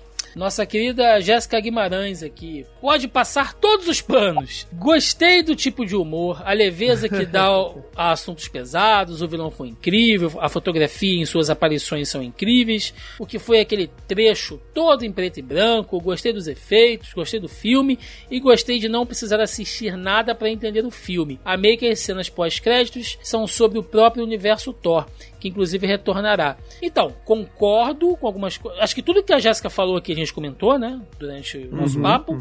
É, concordo com ela na questão da fotografia, que o vilão, enfim. E aí, olha só que curioso isso que ela fala, né? E acho que só meio que corrobora com o que me incomoda. Olha só pra gente ver como é que as coisas são. O que pra ela é bom, pra mim é zoado. Ela fala aqui, e gostei de não precisar assistir nada pra entender o filme. Ou seja, se você tá indo ver um filme descompromissado só pra ver o filme, beleza. Beleza, você não precisa ver outras coisas. Realmente. Né? Tanto é, eu, eu vi um casal, inclusive, conversando na, na, na saída do, do cinema, na fila do banheiro, que a menina falou pro cara: Poxa, nunca tinha visto nada e gostei. Ou seja, acho que fu- realmente acho que ele funciona nisso. O que só mostra zero compromisso do Taika com o MCU. Que ele vai contar a história dele e foda-se, entendeu? Esse é o autor É dele, isso. e se você gostou, você gostou. O que incomoda pra mim e pra outras pessoas, funciona, beleza. E é, e é uma das coisas que eu gosto, por exemplo, no filme dos Eternos. Sim. né?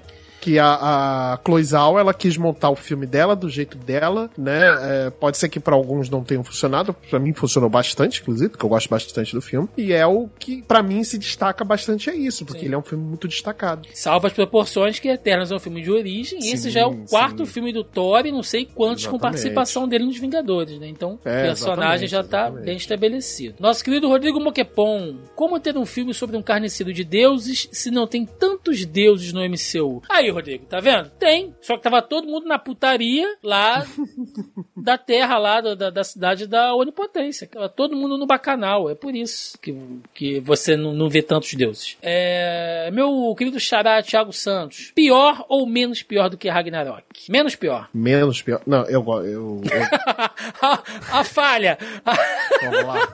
Ai, meu Deus. Quase que Vamos ele lá, falou. é menos pior. quase. É menos pior, Marcelo? É menos pior. Não, eu, eu gosto bastante de Thor Ragnarok. Eu gosto bastante de Thor Ragnarok. Mas pra mim, o, o, esse do, do, do Amor e Trovão ainda é um pouco melhor. É, meu Acho que Deus céu. é, é porque é pra mim assim ele dá uma afinada na comédia, mas eu vou, mas eu vou comentar na- nas minhas considerações finais, eu vou fa- eu vou fazer um, um- uma observação que eu acho que vocês vão concordar comigo. E você, Joca? Menos pior? Eu, eu falei, assim, eu definitivamente, esse eu cheguei a gostar do, do filme. Eu gostei de, eu gostei, eu tenho críticas e tal, mas eu, eu saí do filme com um saldo positivo.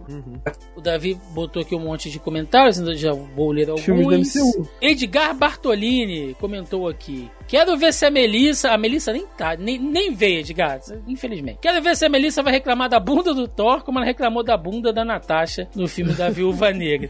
Olha, cara, não sei, porque a Melissa não está aqui, não posso falar por ela, mas eu acho que, que não.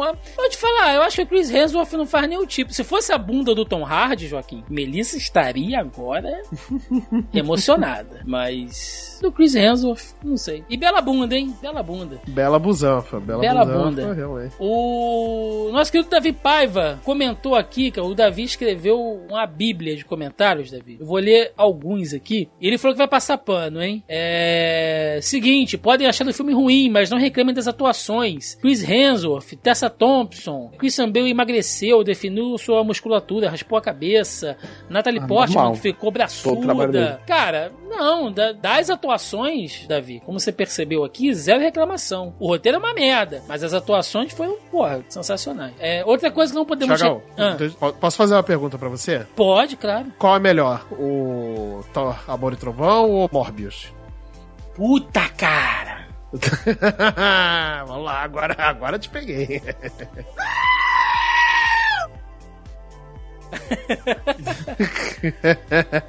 Verdade. Cara, não sei. Me dá um tempo pra pensar. é... Outra coisa não podemos reclamar é de como o Carniceiro foi mais um vilão bem construído do MCU. Ele se acha certo o tempo todo e foi bem explorado em seu plano. Ele é bem construído, Davi. Ele se acha certo o tempo todo, mas foi mal elaborado o plano. Aí eu discordo de você. Mais um acerto do filme foi explorar a química do Hemsworth com crianças, não! Dado o fato do ator ser pai. Primeiro, ele entendeu que o poder do Thor pode ser compartilhado mediante a vontade dele, como quando o Mjolnir atende que precisa servir a Jane. Com isso, ele compartilha ainda que temporariamente seu poder com as crianças na batalha final e quem riu daquela garotinha com bichinho de pelúcia pensou duas vezes na apelação que ela se tornou. É, eu falei, tem gente que gostou. As, as cenas da- da- das crianças, pra mim, já falei aqui tudo que tinha pra falar. Taika Waititi foi bem inteligente em subverter gêneros em dois momentos do filme. Primeiro em transformar Zeus naquela, figu naquela figura caricata e depois por interpretar Korg, encontrando o par no final. A quem disser que é um casal gay, eu tenho uma pergunta. A espécie do Korg tem machos e fêmeas ou são todos como o povo de, Na de usei. E se tiver a questão LGBT, é vista como nós humanos vemos. De repente, ser LGBT na espécie dele é comum. Isso, a meu ver, ficou bem divertido. Tá aí, vou fazer uma concessão. Não, não, não, não, não tava lembrando dessa cena. Acho que foi legal, né? O final do Korg ali. Não sei como ele Sim, cresceu. sim, Não sei sim. como é que cresceu pedra de novo, mas. é verdade, é verdade. Mas no planeta dele deve ter muita pedra, né, meu amigo? Então, Sim. eu acho que deve ter alguma coisa ali que ele pode se, se regenerar. Mas é, é, eu, eu, eu acho muito legal esse comentário ter falado sobre a homossexualidade ou a sexualidade, enfim, Sim. o que for. É porque a gente É, não sabe se ele é comum. homossexual, porque É. na raça É, dele. né? É. Mas é, é, o, o amor entre homens ali, né? Ou, Uhum. ou pelo menos que é considerado o- o- homens ali, né? Dentro do planeta do Korg, será algo comum, porque realmente, cara, o amor entre pessoas do mesmo sexo é tem que ser visto como algo comum. Então acho que Sim. eu faço essa analogia desse jeito e foi muito- um ponto muito legal do, do Taika. Sim. De ter colocado como algo realmente comum, que não precisa ser nada. É, meu Deus, olha que diferente, caramba e tal. É coisa comum, sabe? O Pedro Henrique comenta aqui: Thor, pai do ano. Thor é um excelente filme. As cabras roubaram a cena. A Valkyria roubou meu coração. Eu adorei rir muito do filme. Uma pena que se separou dos Guardiões. pra fechar, gente, e aí eu já peço aí as considerações finais de vocês também. E uma pergunta, né?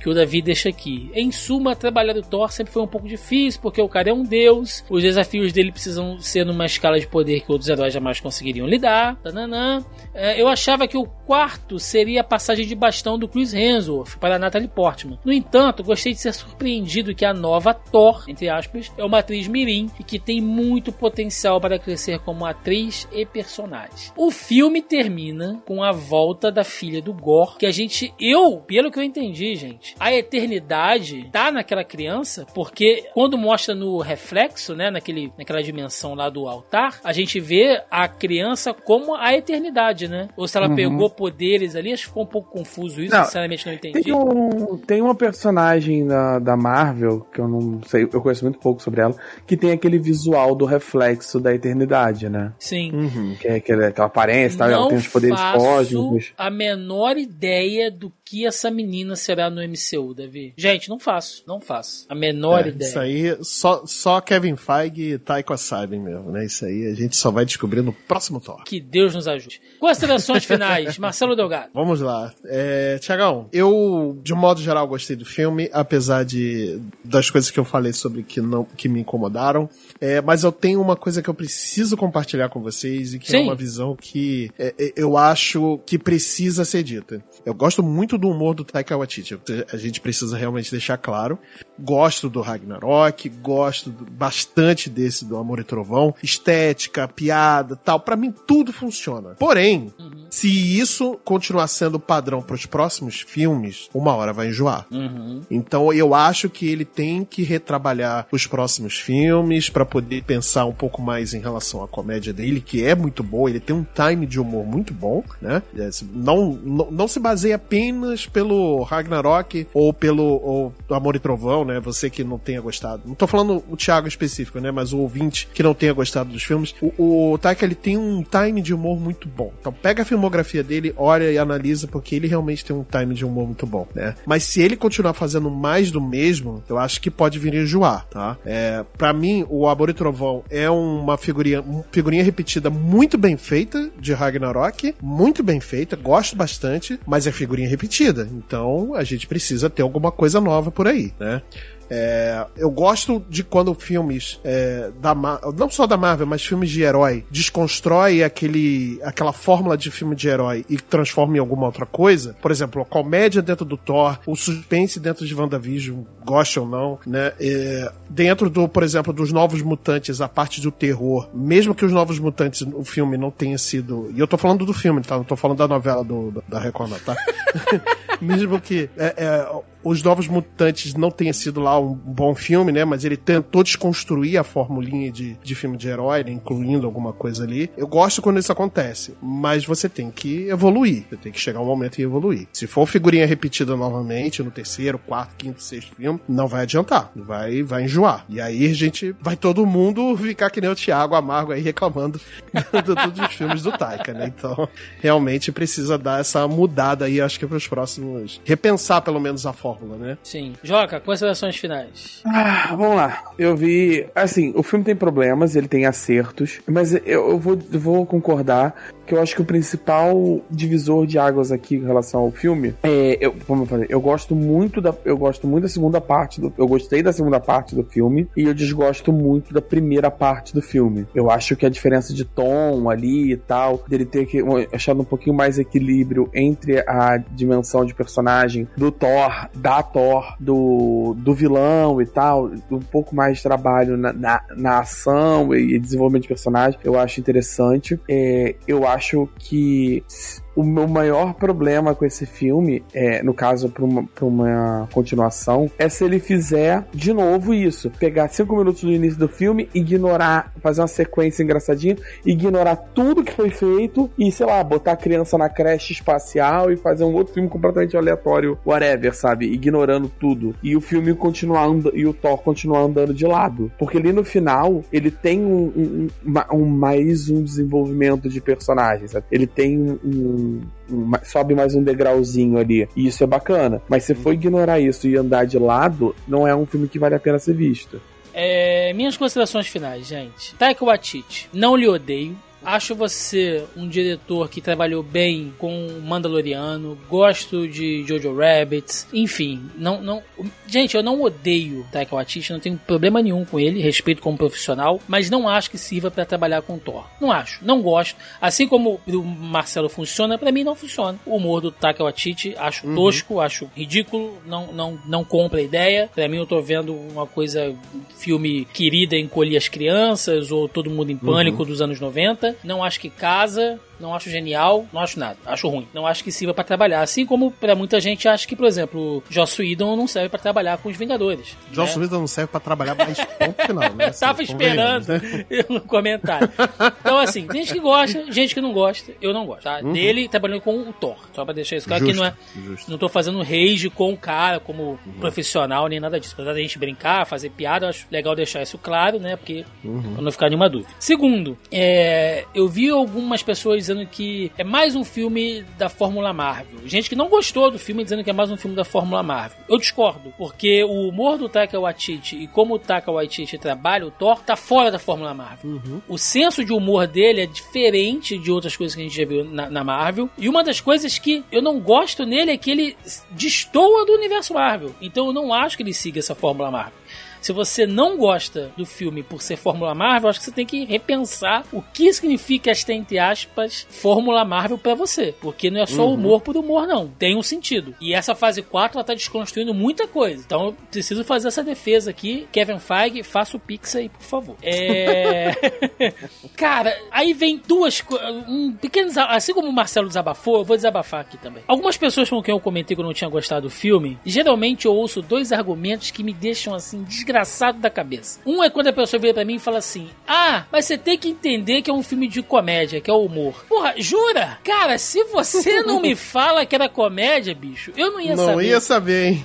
Caramba, velho. Puta, ainda bem que você me avisou, hein? Nem sabia. E segundo, ah, mas esse tem que ver o filme sem expectativa, porque você que. Gente, expectativa é quando você não conhece algo, cria um sentimento, uma visão idealizada sobre aquela de- determinada coisa, e aí quando você se confronta com aquilo e não é exatamente o que você espera, houve uma quebra de expectativa. Eu tive quebra de expectativa em Thor Ragnarok, porque eu conheço a história do Ragnarok nos quadrinhos, sabia que muitas, pelos trailers, né? Eu sabia que muitas coisas, como referências, né? A Hela, Surto, é, elementos ali de, de lá do Planeta Hulk, pelo que a gente viu em trailer, imagem promocional, então eu sabia que havia referências diretas aos quadrinhos, então me criou uma expectativa. E, e até então, Taika Waititi nunca havia trabalhado com o Thor antes. Agora que a gente já sabe o estilo de direção, já sabe tom de piada pe- pelo trailer e já sabe como é o personagem na mão do diretor, não tem expectativas. Não foi quebra de expectativa. É você ver exatamente que aquilo ali não é pra você e não funciona pra mim. Então, assim, eu termino dizendo que, como eu, eu fui sincero aqui várias vezes, o filme tem pontos que eu achei legais pra caramba.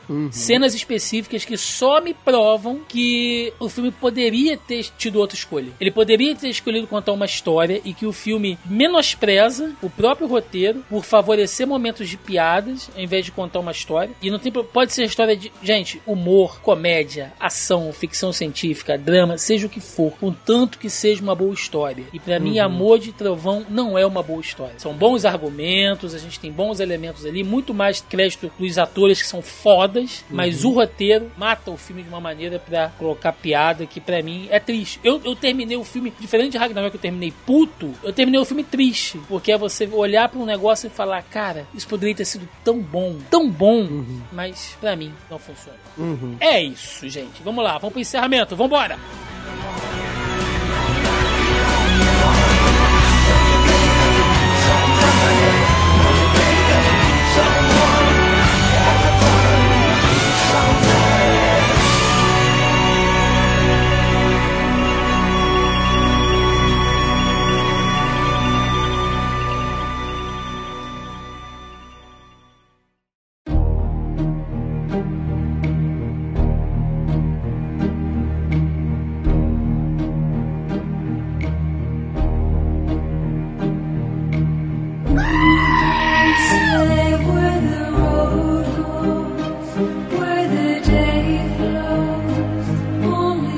chegamos ao final de mais um Zoneando Podcast, onde falamos sobre Thor, Amor e Trovão. Parece nome de, de sertanejo anos 90, né? Thor, Amor e Trovão. Ou novela da Globo, Ou né? novela. Hoje, na sessão da tarde. ah, meu Deus Não vale a pena ver de novo? É, Você vai ver essa galerinha do barulho. Ô, louco, bicho, essas crianças vão aprontar muito com o Deus do Trovão. É. Que pariu. Vamos lá, então, para aquele momento de recadinho jabás, o que vocês quiserem. Joaquim Ramos. Então, é o mesmo recadinho da minha última gravação. Então, assim, eu tô com tudo parado, organizando a minha vida, tentando ficar vivo. E é isso, assim, tô, tô sem projeto por enquanto. Maravilha. Meu querido Marcelinho Delgado, mais uma vez, muito obrigado, cara, por ter participado aí em plena segundona. Tá aqui com a gente de novo. Mas eu sei, eu sei que você gosta. Você gosta de me ver aqui pistolando. Eu ver gosto. Você gosta, você gosta. Então, meu querido, muito obrigado e faz seu jabá aí. Ô, Thiago, eu que agradeço mais uma vez o convite. Inclusive, portas abertas lá do Multipop pra você e o Boa. Joca também ir lá pra gente poder conversar sobre cultura pop, que é sempre muito bom pra gente pistolar, que nem a gente pistolou lá naquele último episódio lá falando sobre o pau na Warner, né, cara? Esse foi demais. Esse, ah, esse o Thiago lavou a alma. Lavei, lavei a égua, lavei a cabra. É, exato, lavou a cabra. Solta o som da cabra. Mas, Thiagão, mais uma vez, obrigado aí pelo convite. Joca, obrigado pelo papo, obrigado aí por, por tudo. Gente, se vocês quiserem me ouvir, eu tenho o meu próprio projeto, que é o meu podcast, que é o Multipop. Então, toda segunda-feira tem um episódio novo aí no seu agregador favorito. E toda sexta-feira eu faço uma live lá no canal da Multipop na Twitch, que eu estou sempre ah, jogando alguma coisa, né? Então, o, o canal da Twitch é o Multipop Underline na TV, então é só procurar lá. E não se esqueça que toda quinta-feira eu estou eu, Tiagão e a Chibi Martins. Estamos lá no canal do Zona E fazendo lives falando dos, é, dos assuntos da semana, né? E tudo mais. Então, as- é, é, confira a gente lá no, na- no YouTube também. E é isso. Gente, obrigado por terem ouvido. E vamos, vamos nessa, porque só, só a cabra nos salva. Cabra da peste. Bom, gente, é. Recadinhos finais aí. Quero mais uma vez lembrar a todos vocês, nosso grupeiro do Zoneando Podcast no Facebook, como vocês viram aqui, tivemos várias perguntinhas e comentários por lá. Então, se você ainda não faz parte do nosso grupelho, é só acessar aí a postagem original deste podcast no zonae.com.br. O link tá logo abaixo da postagem aí. Ou você procura lá no Facebook Zoneando Podcast, que vocês nos encontram também. Além disso, estamos aí nas principais redes sociais, no Instagram, no Twitter, no Facebook, logicamente, na nossa página, no TikTok, no Zona Underline Oficial, inclusive tem que postar mais vídeos por lá. E estamos também no YouTube, como muito bem lembrou aí nosso querido Marcelinho Delgado, toda quinta-feira com as nossas lives da semana, trabalhando lá diversos temas, notícias, novidades, reaction. É sempre um prazer, me divirto muito fazendo as lives de quinta-feira, né? Sempre tem, tem ido uma, uma galera bem bacana lá para comentar com a gente, cada vez mais gente, isso tem me deixado muito feliz. Então, assina lá o nosso canal do Zona E no YouTube, né? E fica ligado que toda quinta-feira ali, 8 horas, às vezes 8 e meia, né? Às vezes tem algum imprevistozinho, a gente tá online lá pra bater um papo com vocês. E é isso, gente. Vamos ficando por aqui. Deixe nos comentários aí a opinião de vocês sobre Thor, Amor e Trovão. Com certeza a gente ainda vai voltar desse assunto algumas vezes. né? O- olha, eu quero, eu quero falar um negócio aqui. Eu, eu, eu agradeço muito aos meus ouvintes, nossos ouvintes aqui, porque vocês são uns safados de primeira, assim. Porque o que teve de gente me mandando mensagem, me marcando em postagem. O Thiago vai ficar puto, o Thiago vai morrer. Quero ver a opinião do Thiago. Só tô esperando o podcast com pipoca. Vocês são foda, cara. Vocês me gostam de me ver aqui pistolão. A verdade é essa, tá? Eu, eu- eu confesso que eu saí do cinema pensando em você. É, eu sei, Caraca, cara. Eu vai sei. chegar no, vai chegar na quinta-feira que a gente vai conversar antes da, da, da live, ele vai. Aham. Puta que pariu. É, é, eu admito que tava, tava nesse pique, né? Os meus amigos esperando eu ver. Quando eu avisei que eu ia ver o filme, eu quero falar com isso aqui hoje ainda. Entra no computador hoje ainda, tá bom. Me sinto lisonjeado por vocês me lembrarem de mim, mesmo no. É isso, é isso que eu falo, Joque, que é o, o mantra desse programa. O amor não constrói nada, mas o ódio. O ódio une as pessoas. Então, é, isso, Foi, gente. foi real um, um amor e trovão, né? Foi amor e trovão. É isso, gente. Ficamos por aqui. Até semana que vem. Um abraço e até mais. Valeu! Valeu!